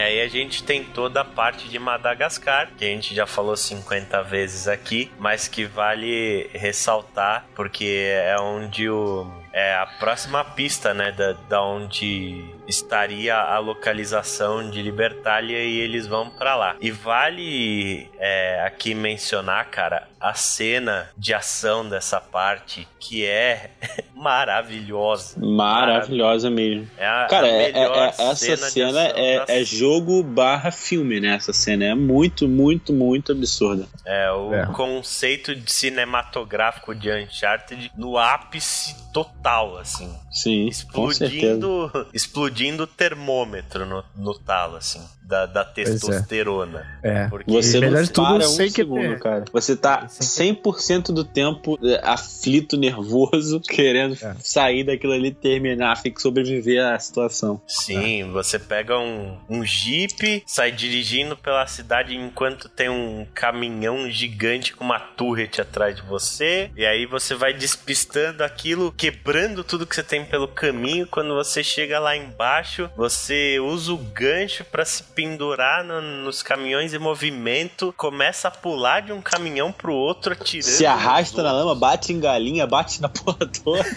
Passando, pelo, passando pelos bairros da cidade, os bairros pobres, bairros mais, mais ricos e tal. É. Sim, sim. Muito foda. É foda. muito, muito foda essa parte, cara. É uma cena de ação de, de tirar o fôlego, assim. O mais legal é que ela é antecedida, ela é antecedida por uma das melhores partes de plataforma do jogo também, que é aquela parte do relógio, né? Nossa, Né? o meu irmão, ele não, nunca viu não, né? Esse jogo, tá fora de jogos atuais. Aí ele veio aqui em casa, eu tava jog- rejogando essa parte. Ele ficou bem interessado nessa parte do jogo. É, que ele sobe lá no ponteiro do relógio, assim, e tal. Eu mostrando, assim, e eu só pensando, eu sei que você tá adorando isso, eu sei que você tá... E as peças do relógio desmontando e despencando lá de cima, aquela ação de prender o fôlego e tal. Então é bem. Não é só pra quem curte videogame, quem tá de fora também vai achar impressionante. Com certeza. E depois dessa parte, no, no final da parte de Madagascar, eles finalmente encontram é, o mapa até Libertália, né? Eles acham as ilhas onde fica a cidade e eles começam a seguir ali as pistas do, do Avery até de fato conseguir encontrar a ilha pirata, né? É. E é muito foda quando você chega na cidade. Mesmo Muito assim, né? Chegando, aquilo. quando você chega na ilha, você tem que fazer uma, uma exploração gigante até poder realmente chegar em Libertália, né? Porque lá dentro ela ainda é escondida, não é uma coisa muito exposta, né? É, É. então, é, é, é um trabalho muito bem feito mesmo, eles fizeram. E a cidade de Libertália, o que me deixa, assim, mais fascinado desse lugar é que o level design aqui, ele conta o lore do mundo, né? Ele conta o lore do mundo. Porque você chega naquela cidade e você vê tudo destruído, assim. Não destruído, É. mas ab- abandonado a palavra. Decadente. Me soou muito como uma resolução pra aquela poção mágica, fantasia que os outros jogos da série tinham anteriores. Porque, embora não tenha uma coisa sobrenatural, ainda tem muito um cheiro de coisa fantasia, sabe? Não é? Parece uma coisa muito utópica, realmente, que eles estavam fazendo naquela cidade. E, e o legal é justamente isso, né, que, que o Ali tava falando aí, que conforme você vai passando e, e vendo a cidade e até pegando certos documentos e tal, você começa a realmente imaginar aí, estando na sua cabeça tudo que aconteceu, né, pra aquela cidade ficar daquele jeito. Você Sim. vê como aqueles caras, eles eram de fato especiais, né? Tem É. até um quê de, É. de Bioshock aí nessa cidade, se você Sim. pensar. Porque são mentes brilhantes ali. Você tem engenharias muito avançadas pro tempo deles, né? Elevadores, roldanas, sistemas muito, É. muito engenhosos. Uhum. O que que acontece? A cidade de Libertália ela tá toda vazia e você vai vendo como funcionava aquela sociedade e tal e fica meio que intrigado o que que aconteceu ali e o Nathan e o Sam eles partem para onde interessa que é o prédio administrativo de Libertália, né? Porque é importante a gente lembrar, né, pro pessoal, é que a cidade era, era basicamente dividida entre os fundadores, que eram os capitães, os, os, os piratas mais notórios, e os colonos, que eram os mero povo, né, o povo que morava lá. São 12 capitães, né? Você tem até um puzzlezinho que você tem que descobrir quem são cada um deles Uhum. e tal. E aí nesse momento é interessante você ver finalmente alguém que manja mais que o Drake de alguma coisa. Porque o, É, o Sam conhece muito mais piratas do que o Drake, ele fica até meio. é, inclusive, pausa pra essa parte, eu não sei se vocês fizeram isso, mas tem uma hora, aquela parte da mecânica que você tira foto das coisas pra mandar pro Sam, né? Vocês É. chegaram a tirar foto do Sully, cara, é Sim, muito engraçado. Você ganha um troféu. É muito É. bom. Você ganha um troféu ali. É. muito bom mesmo, cara. Uma outro detalhe sensacional dessa parte é o easter egg, né? Tem um easter egg muito grande ali, porque tem um dos piratas que eles não sabem nem fudendo quem é. Aham. E É o esse- Le é Chuck, né? Não, é o Guy Brush Triple de lá do, do Aham. Monkey Island. Aham. É, uma, é uma referência muito foda. Eles falam, não, esse cara aqui, ele veio do nada, né? Ele era um. Ele veio do nada e de repente se tornou um comandante super conhecido. Aí você vê que ele usa uma jaquetinha verde, ele tem. Ele é loiro de cabelo comprido e tal. E o símbolo dele é um macaco. Um macaco, é. Verdade. É muito Foi bom. excelente.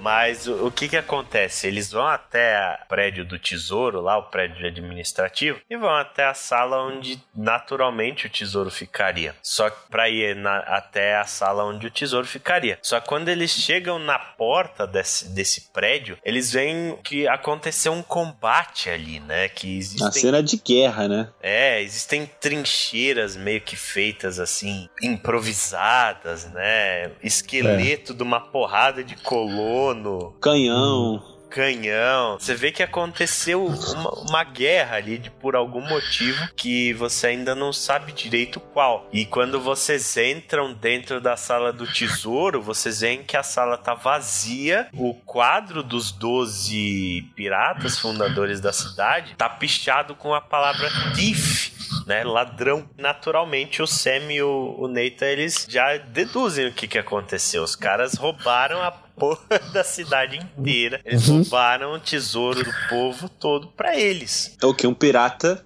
obviamente, faria. É, meu, obviamente, né, cara? É, quando é que uma utopia pirata ia dar certo? Pois é. É Nunca. um né? comendo a bunda do outro. É óbvio que eles iam passar a perna um no outro a partir do É. momento que eles tivessem oportunidade pra isso. E aí é esse momento em que eles veem um mapa no teto mostrando um, essa parte da ilha chamada de New Devon, né? Devon era a cidade inglesa da onde veio o Henry Avery e eles criaram esse lugar para habitar as casas dos, dos fundadores da cidade. Tinha umas mansões super cabulosas ali e tal. Uhum. E aí eles partem pra esse lugar, só que no meio do caminho eles se confrontam com o Rafe, a Nadine e a Shoreline, né? É, né? Inclusive naquela cena que eu falei, que de repente vem um tiro de rocket launcher na sua cara. É. Essa cena é muito boa, cara. Muito boa. Ela é uma cena de ação muito forte também. Você passa por- pelo prédio desabando e tal. e Totalmente desafiando a física, aquela porra ali. os caras, você pendurado na cordinha, atirando nos caras dali. É. Muito bom. E no final dessa cena você tem a briga com a Nadine de novo, repetindo o que aconteceu lá na cena do leilão e repetindo o cacete que você toma, né? É, em dupla agora, né? em dupla, ela soca vocês dois. Aliás, a Nadine é muito. É um personagem muito legal também. É. Lembro no streaming que eu tava fazendo em Uncharted 4, o pessoal do chat comentando o tamanho do braço da Nadine lá. que ela apareceu. e realmente você vê que ela tem um treinamento militar muito foda, né? E nesse momento é que vem o plot twist do jogo, né? Vocês são rendidos ali pelo Rafe e pela turma deles. E o Nathan fala: Ô Rafe, calma aí, cara, vamos fazer um acordo aqui. Eu te ajudo a encontrar o tesouro, você só me dá uma parcelinha que é pra garantir a liberdade do Sam, o resto você pode ficar pra você. E aí o Rafe fala: Liberdade? O que, que você tá falando? É. Fala, não, o Alcazar lá e tal, tava tá ameaçando ele de morte. Se não dá a parte do tesouro, ele tá morto. E o Rafe fala, Alcazar? O Alcazar morreu faz seis meses atrás. Quem libertou o Sam fui eu. Eu tirei ele da prisão pela porta da frente. Não teve porra de tiroteio nenhum. Não teve tiroteio nenhum. O Sam inventou a porra da história inteira. Mentiu pra caralho pro irmão dele. E é, é foda quando você vê ali a, a reação do Drake, né, cara? Porque nesse momento ele já tá com a merda afundada até o pescoço, né? Ele já praticamente jogou o casamento dele fora por causa do irmão.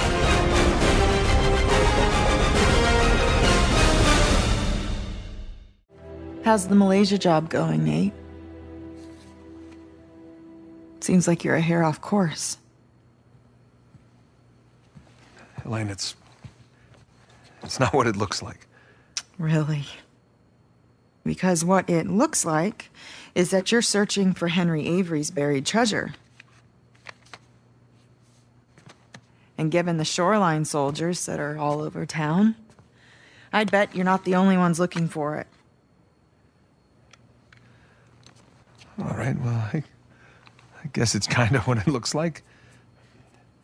But, but I can explain. Look, it's gonna sound crazy. Try me. Well, for starters, um, this is uh, Sam. Sam Drake. My brother. Hi.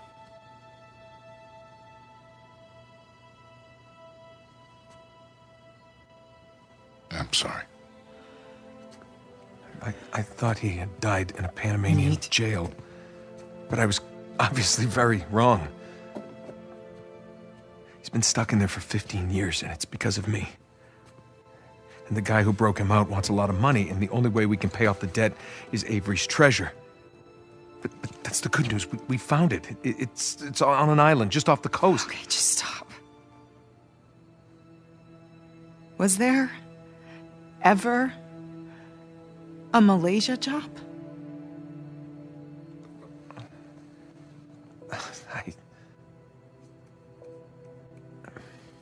Okay. come on, come on, wait. Elena, wait! I don't get you. Look, I, I wanted to tell you. You know what? Enough. No, I wanted to, but how could I? I don't know. Just say it. I had to protect you. that is bullshit, Nate. You just didn't have the nerve to face me again. I, I knew you would react like this. How would you react? You lied to me for weeks. If you were killed, I I wouldn't have even known about it. And now you have a brother. Who are you. Come on. I'm me. Come on, it's me. It's different this time. Oh I have to save him. I don't even care about the treasure. The look on your face when you walked into this room. If you're done lying to me, then you should stop lying to yourself. I got a plane to catch. You do what you have to do.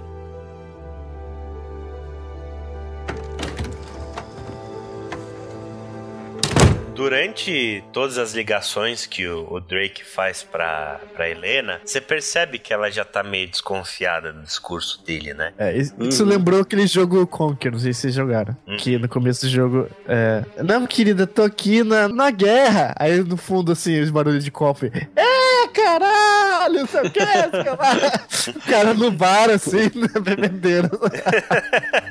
guerra? Porra de guerra é essa?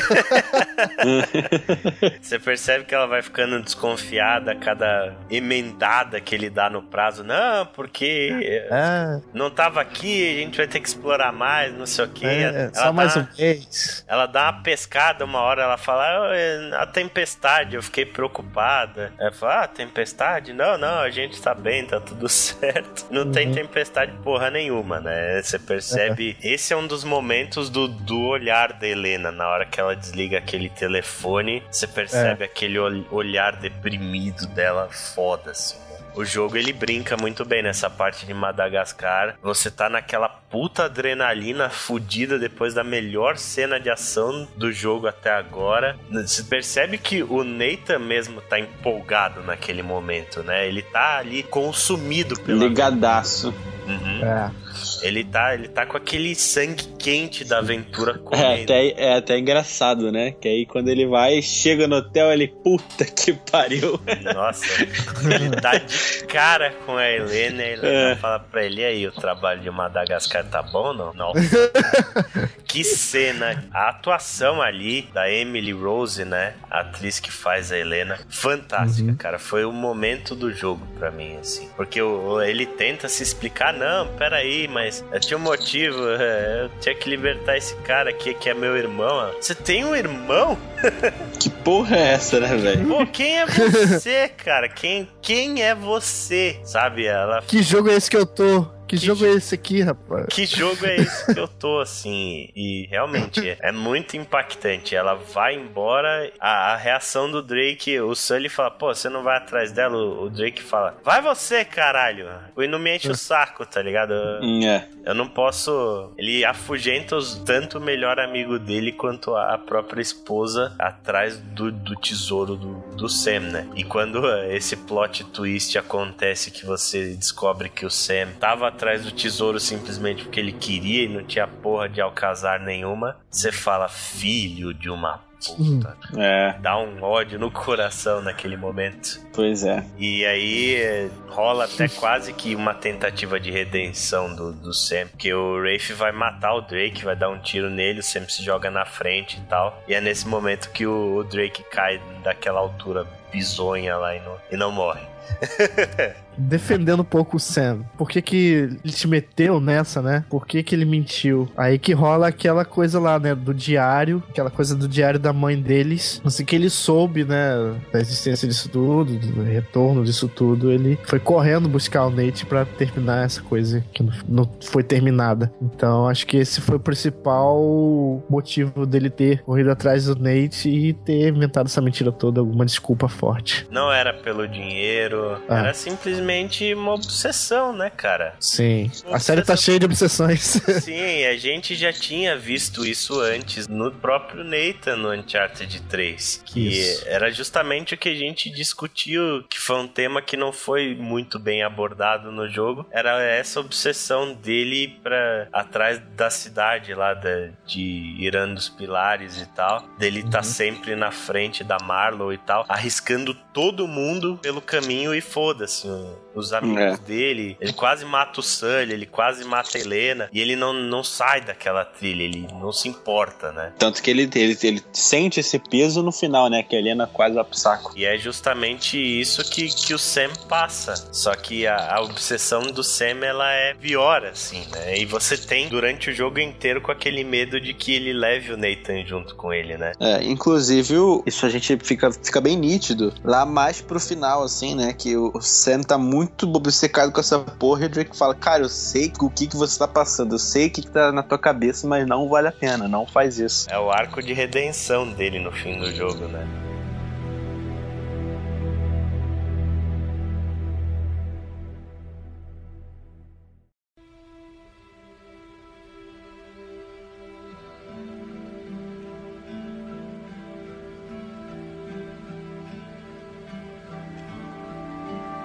Mas antes disso, a gente tem a, a reconciliação dele com a Helena, que eu acho também uma coisa muito interessante. Porque depois disso, ela vira o seu companion no jogo, ela começa a te é, acompanhar É. ali atrás de do Sam, né? Atrás de resgatar ele do Rafe e da Hum. Nadine. E ela Cara, revela que não precisava essa porra de ter feito essa mentirada toda, né? Que com É. um jeitinho ali.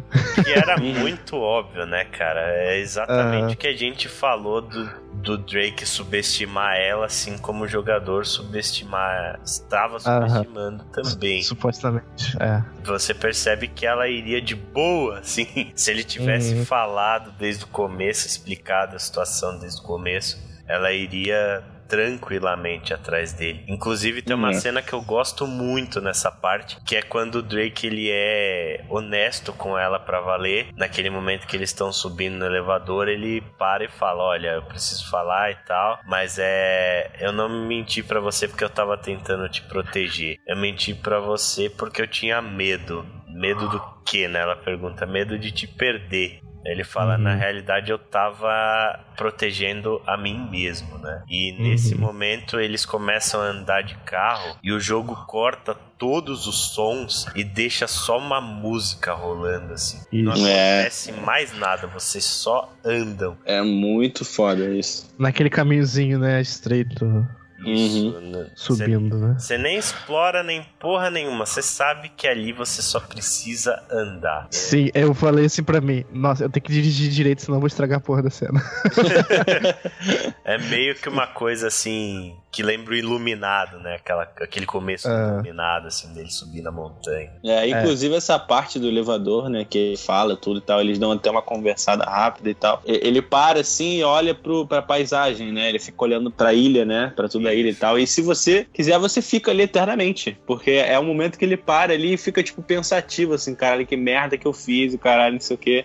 e aí você fica lá, fica lá, fica lá, até você mexer alguma coisa. Momento girafas, né? Do Last. É, É. Momento de ficar olhando as girafas ali. E depois dessa parte aí, eles finalmente chegam é, na parte de New Devon, onde estão todas as mansões dos 12 fundadores. E você percebe que o Avery era um filho da puta completo, né? Porque além dele sacanear todo o povo, dessa vez ele resolveu sacanear os outros piratas. Porque todas as mansões estão inundadas, com exceção da dele. não, e sacanear não, matar mesmo, o cara vai logo pra putaria, né. Vai logo pra putaria. Uma cena ótima também. Depois que vocês passam por tudo isso, vocês chegam na mansão do Thomas Tew, que é uma, a única além da mansão do Avery que tá intacta. Vocês chegam na sala de jantar dele e veem ali todos os 12 piratas mortos com um cálice na mão, né? E é muito legal, inclusive, que, que quando o, o Drake percebe, assim, dá o estalo nele, né? Ele fala: Caralho, cara, você tem noção de que os piratas mais notórios do mundo inteiro estão aqui nessa mesa, não sei o quê. Aí a, a Helena fica olhando pra cara dele, assim. Uhum. Mais bem um legal. dos olhares da Helena, né? É. Você se sente tão desconfortável quanto ele nesse momento, com aquele olhar meio melancólico que ela dá pra você, né? Aham. É. E realmente é uma cena muito legal, né, cara? Muito bem construída, assim. É, se você olhar bem pra cada pirata, você vê como cada um tava vestido. Você consegue ligar uma pessoa a outra naqueles quadros que Uhum. você viu lá atrás, né? E tem É. toda uma cena sendo contada ali, aquela história do level design contando a lore do jogo. Você vê É. ca- é, que tem piratas assim que é, morreram quase que instantaneamente, outros que se debateram mais, um tentou puxar a espada e tal. É muito bom. Isso. E tem duas cadeiras ali que você percebe que estão vazias. É justamente. É, a desse-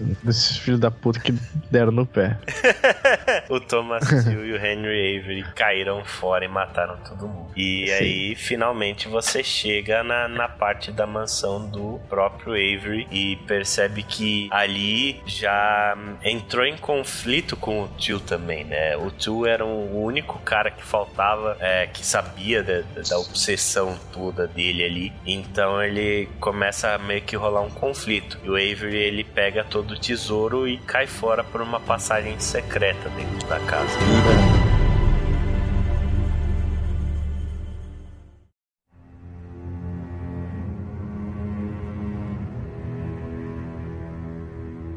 Aliás, essa é a minha parte de longe que eu menos gostei do jogo, que é a A parte parte dos múmias- esqueletos malditos, das né? As múmias explodem. É, puta que pariu, velho. Aquele que ninguém- puzzle de pisar. Aquele puzzle de pisar no lugar errado e explodir, puta que pariu. Que susto que eu tomava.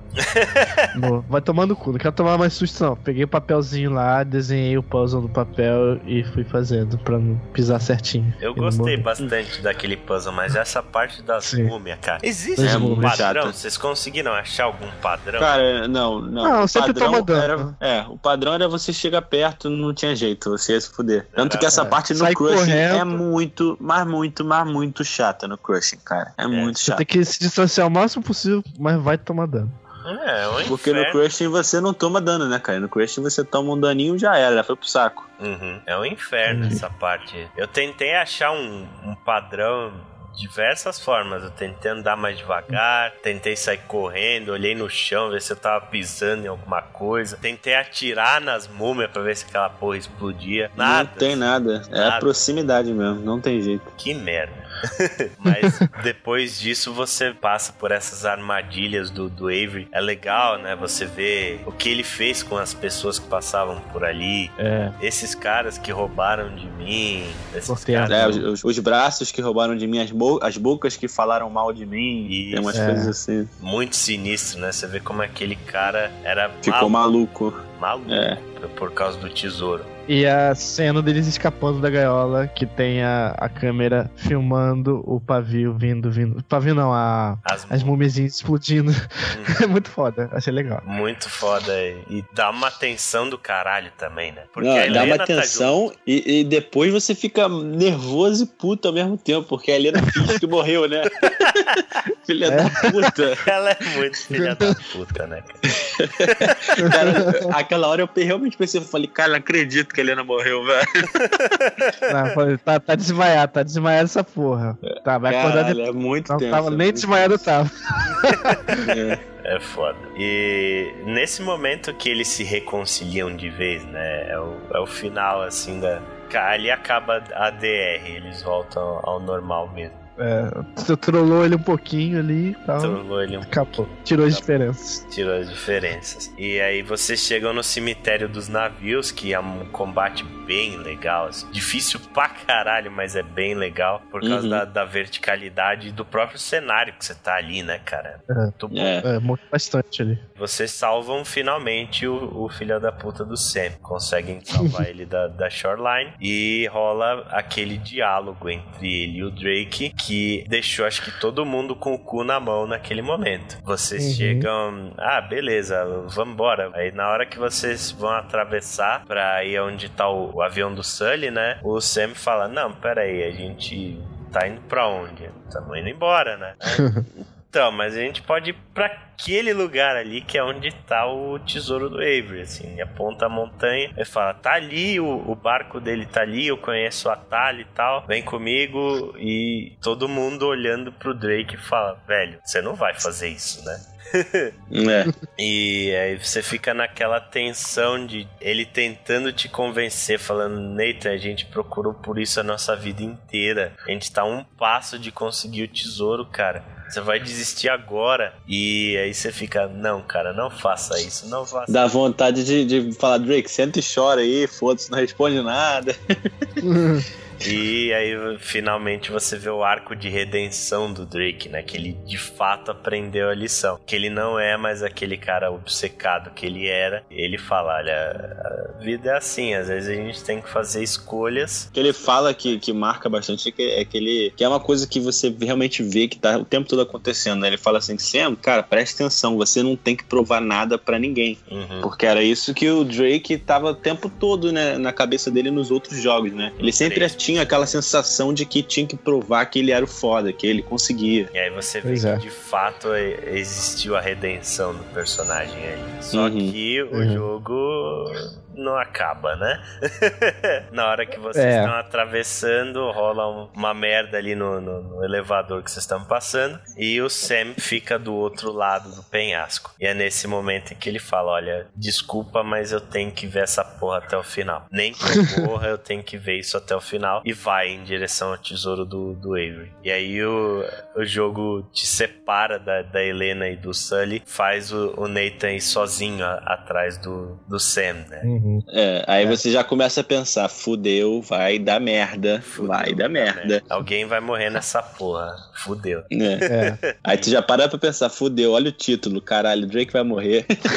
É, né, cara? Realmente ficou uma tensão muito grande nessa parte. E aí a gente chega de fato no último capítulo do jogo, que você chega onde tá o navio do Avery. O Sam vai pro barco, o Rafe vai junto, tá todo mundo naquela parte da final da corrida. Quando você chega no navio, o navio tá lotado de tesouro. Acho que é, não sei se é a primeira vez na, na franquia que você de fato consegue achar a porra do tesouro que você queria, né? Uhum. É, tesouro, tesouro é, verdade. No primeiro jogo você até acha, mas o tesouro tá amaldiçoado, então não tem muito o que fazer. E aí você chega na sala onde o, o Sam ele tá debaixo de uma viga desacordado e chega o Rafe ali e a Nadine também. E a Nadine olha pra vocês e fala: "Filho, vocês que se fodam. Tô indo embora. Vocês estão vendo Cansei que- desse jogo. Cansei desse jogo. Vocês estão vendo o que aconteceu com aqueles dois caras ali? Eu não entendo muito de história, mas eu desconfio quem sejam. Aí ela aponta os dois esqueletinhos. O Tu e o Avery se mataram, né? No É. final das contas, a obsessão foi essa. Os caras fizeram o diabo que fizeram e acabaram se matando e o De, de certa forma, entre aspas, esse seria mais um tesouro amaldiçoado, né? Todo mundo que fica obcecado pelo tesouro acaba morrendo, acaba se fudendo. E rola aí a batalha final contra o Rafe. Você lutando de espada. Palmas pra essa parte, porque ficou muito legal. Ficou muito legal. cara. É mais uma das mecânicas que eles usam uma vez só no jogo, né? E, e que eu, e- não, e que eu acho que ficou bem assim encaixado com o- o fim da, da franquia e do jogo, sabe? Ficou, Uhum. porra, uma, uma batalha de espadas no navio pirata. Não podia ser melhor, cara.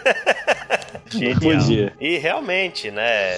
Seria meio caído se fosse só mais um tiroteio, ou se fosse um super boss, como é o Lazarevich, como é o, o Uhum. Talbot no 3, assim. Eles fizeram uma coisa diferente e não foi tão idiota também quanto é o último chefe do Uncharted 1. E ficou bem legal. É, cada um dos botões do quadrado bloqueia a esquerda, o triângulo bloqueia a direita. Rola aquele momento tenso do caralho. Depois que você mata o Rafe, o Sam acorda e vocês tentam tirar a viga de cima dele e não rola, né, cara? A viga é pesada demais. Nesse momento eu tinha certeza que o Sam ia morrer. É, ele começa o processo de aceitação e você também. Ele fala: Olha, você tem que escapar. Eu já vi tudo que eu queria ver. Eu não vou me perdoar se você ficar aqui e morrer junto comigo, então vai e tal. Mas o Nathan fala: Não, precisa haver uma outra forma. Tem que haver uma outra forma. E É, o, o que é legal que, que remete muito àquela a, a personalidade do personagem do Drake, né? Que ele nunca desiste, né, cara? Ele sempre tenta arranjar um jeito, tenta dar uma solução. O cara nunca dá o pé pra trás, né? E ele consegue, né? Uma solução genial que ele arranja de pegar e explodir um canhão ali, abrir um buraco no navio, onde a água começa a inundar e faz o trabalho de puxo lá da viga e o Sam consegue Uhum. se libertar. Vocês fogem da ilha. Aí o Sully tá prontamente esperando vocês lá. Mais uma vez com um avião. É, isso aí. Quando eles saíram, cara, saíram da praiazinha, eles foram resgatados. Pra mim, o navio ia parecer que nem os Goonies saindo da Bahia, assim. Uma coisa, assim, um detalhe que eu achei bem legal é justamente quando eles estão indo embora da ilha no avião já. Que aí ele, eles, eles olham assim, o Sam e o Drake olham um pra cada outro e falam: caralho, a gente conseguiu, né, cara? A gente fez a parada que a gente tanto queria. Desde a infância.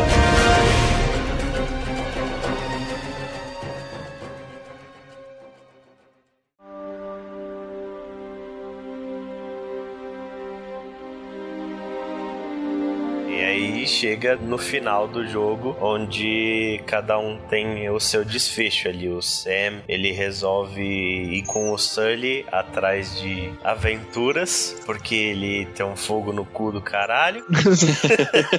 e o Nathan e a Helena voltam juntos e tal. Aí quando o Nathan tá, tá em casa, ele descobre que a Helena comprou o navio do Jameson, lá comprou a empresa de exploração do Jameson, pra eles É. meio que continuarem a, a vida aventureira que eles tinham, de uma forma mais segura, né? Eles não É. É. arriscar o pescoço deles, mas que não fosse ser a vida monótona que eles estavam levando. Até aí eu achava esse- nesse ponto o jogo já tava com um final bem satisfatório, Fechado, né? bem, bem É. grande, bem maçudo, assim. Mas o jogo ainda vem com mais e mais coisa. É um final mais satisfatórios de jogo, assim, que eu me lembre. Essa parte é linda, assim, é, o roteiro, o- a- como aquilo é muito bem encaixado e surpreendente, É. porque os dois estão Uhum. falando no final de dividir a louça e tal, né? O Nathan fala, não, vamos jogar naquele jogo lá, vamos, vamos tirar do joguinho lá, eu tenho praticado e tal, e a tela vai ficando preta e tal, e de repente você volta a jogar o Crash, né? Parece Isso. novamente ali pra você disputar uma fase do Crash e tal. E óbvio que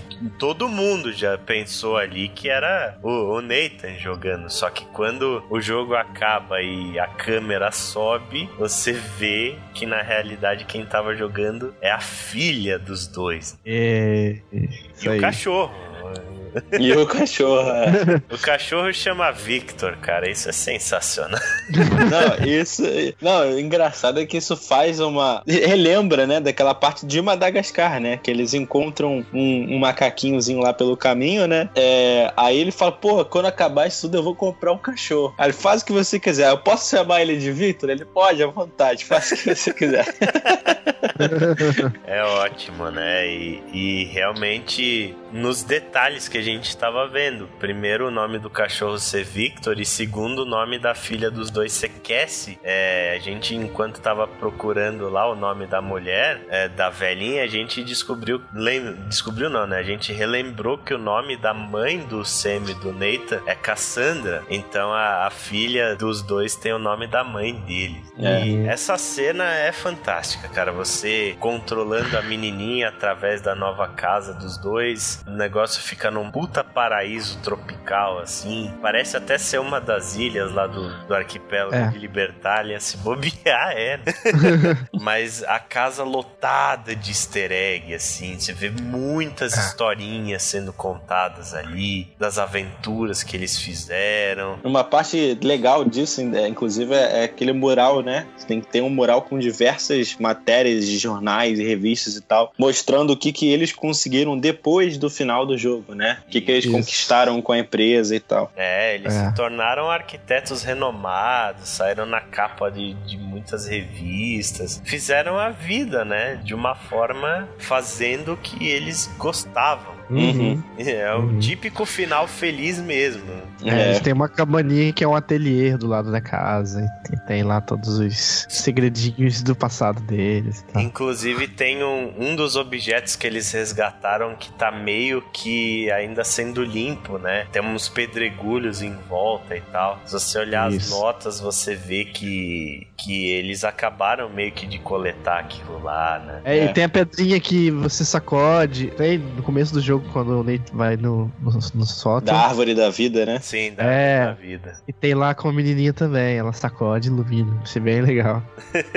Tem até um bilhete do Sully falando que ele e o Sam vão visitar os dois mais pra frente É. e tal. Que o Sam parou de fumar. Cara, é o final mais novela possível, assim. Possível, é verdade. Final mais novela feliz possível que eles poderiam dar. Acho que do, do momento que eles são resgatados lá até aí é muito grande, cara. Deve ter o quê? Uns 40 minutos. Por aí. Sim. Fora os créditos, com dó- horas de crédito. Isso quando você não fica ali duas horas olhando todos os detalhes daquela casa, né? Porque É. foi de propósito que eles fizeram a casa daquela forma pra você parar e curtir tudo aquilo, né? Sim, um dos finais mais satisfatórios de jogo que eu me lembre.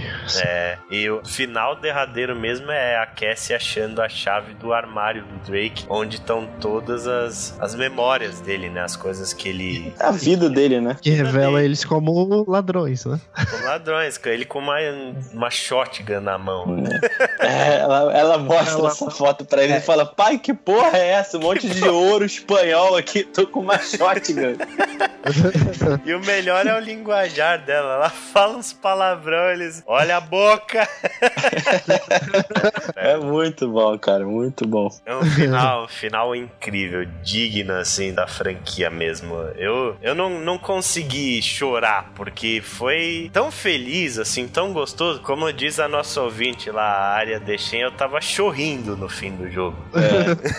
porque eu tava, eu não sabia se eu chorava, eu não sabia se eu sorria, eu tava chorrindo, cara. Foi, foi, foi É um muito final foi sensacional, cara. Eu achei que foi um final piegas, assim, foi bem. Eu achei que ia ser, mas não foi. né? Foi uma É. despedida bem, bem legal. Um detalhezinho, inclusive, que a gente tem que lembrar desse final é a própria modelagem dos personagens, né? Porque eles fizeram umas alterações pra mostrar eles mais velhos e, porra, ficou muito, muito, muito bem feito, né, cara? É, eu Uhum. achei meio esquisito, pra falar a verdade. Eu não achei que eles estavam velhos o suficiente. Porque, porra, a menina já tá grande, porra. É, ela parece muito grande. Ela já parece ter tipo uns 12 anos. Eu não sei quantos anos exatamente ela tem, né? Eles não falam isso. É por volta disso aí, mais ou menos. Eles meio que escondem. Na hora que ela fala da conversa lá, a Helena fala, ah, tava na hora da gente ter essa conversa. E aí o, Ne- o Nathan fala, quantos anos você tem mesmo e tal? E ela não, e ela não responde, fica meio que no ar. Mas eu achei que É. eles não estavam velhos o suficiente, assim. Eu acho que também se eles tivessem velhinhos ia ser muito foda, né? Ia cortar o coração demais. Ah, é, ia ser meio triste, sei lá. É, eu tava com medo disso quando, quando mostrou a menina. Eu falei, fudeu. Vai Inclusive, uma coisa que eu, que, eu, que eu fiquei até meio pasmo, né? É que você vê justamente que tu falou aquela carta, né? Do, do Sully e do, e do Sam dizendo que eles vão aparecer lá e tal. Eu falei, caralho, o Sully não morreu ainda não? Ah, é verdade. Puta que pariu. Foram bem generosos com os personagens. O cara já tá caquético, puta merda. Pô, que bom que o Sully não morreu. Foi, foi um final realmente muito feliz, muito satisfatório. Na real, ninguém morre, ninguém é considerado como fim do ladrão do jeito mórbido e tal, tá tudo feliz, tá tudo certo. É. E a pergunta que não quer calar, cara. Vocês acham que realmente Uncharted se encerrou? Não.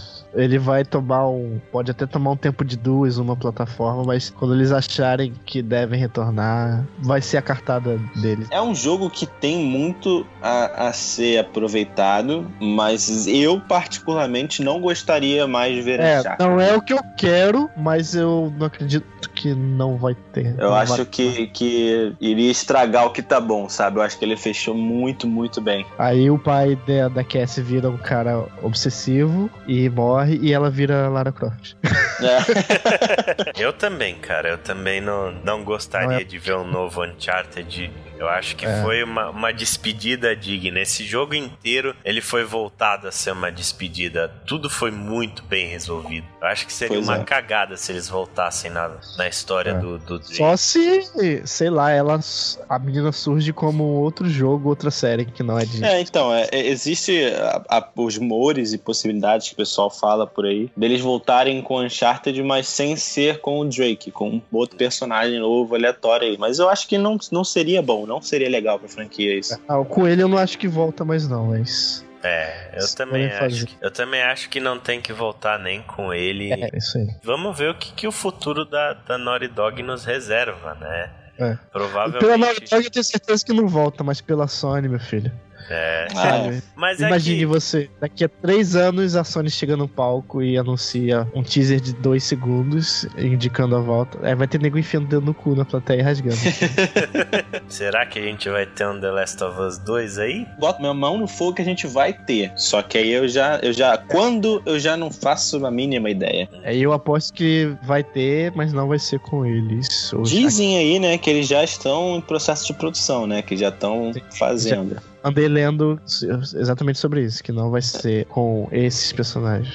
Se houver. Uhum. Não vai ser com. Mas. Inclusive o filme também, né? Tem um filme tanto do Uncharted quanto do Last of Us que estão meio que no gelo, né? É. Não, não foi muito resolvido se isso vai rolar ou não vai rolar. Mas o que eu gostaria mesmo da Naughty Dog era de fato uma franquia nova. Eu acho que é um É. estúdio assim absurdamente competente. Esses caras são a. A Naughty Dog é a Pixar dos videogames, cara. Não Tinha que É, com tá ligado? certeza, com certeza, com É a certeza. Pixar dos videogames. Tudo que eles fazem é, com muito esmero, com muito capricho. E É. eu eu só, só espero coisa boa vindo desses caras. É, eu espero deles agora uma franquia nova e bem séria, sabe? Mais séria ainda do que The Last of Us, se é que isso é possível. Mais Ah. sério. Isso aí, acho, acho que só, só veremos alguma coisa aí E3 no ano que vem, né? Ah, Por parte da. Naughty Dog. Foram três Vocês lembram daqueles modelos no computador de modelos de personagens, acho que templários, não, é medievais, que surgiu numa época que tiraram uma foto do estúdio e de fundo nos computadores tinham modelos de personagens medievais, assim, né, na tela da, lá da Naughty Dog.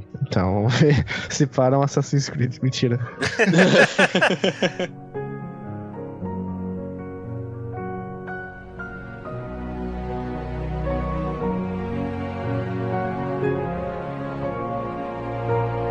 Então essa é a nossa discussão sobre Uncharted 4. Fizemos podcast sobre todos os jogos, conseguimos. E a gente espera aí os comentários de vocês, o que vocês acharam do jogo. Deixem aí embaixo ou mandem um e-mail para nós no contato wanaplay.com.br. Por enquanto, nós ficamos por aqui. Um abraço para todo mundo e até a próxima! Valeu!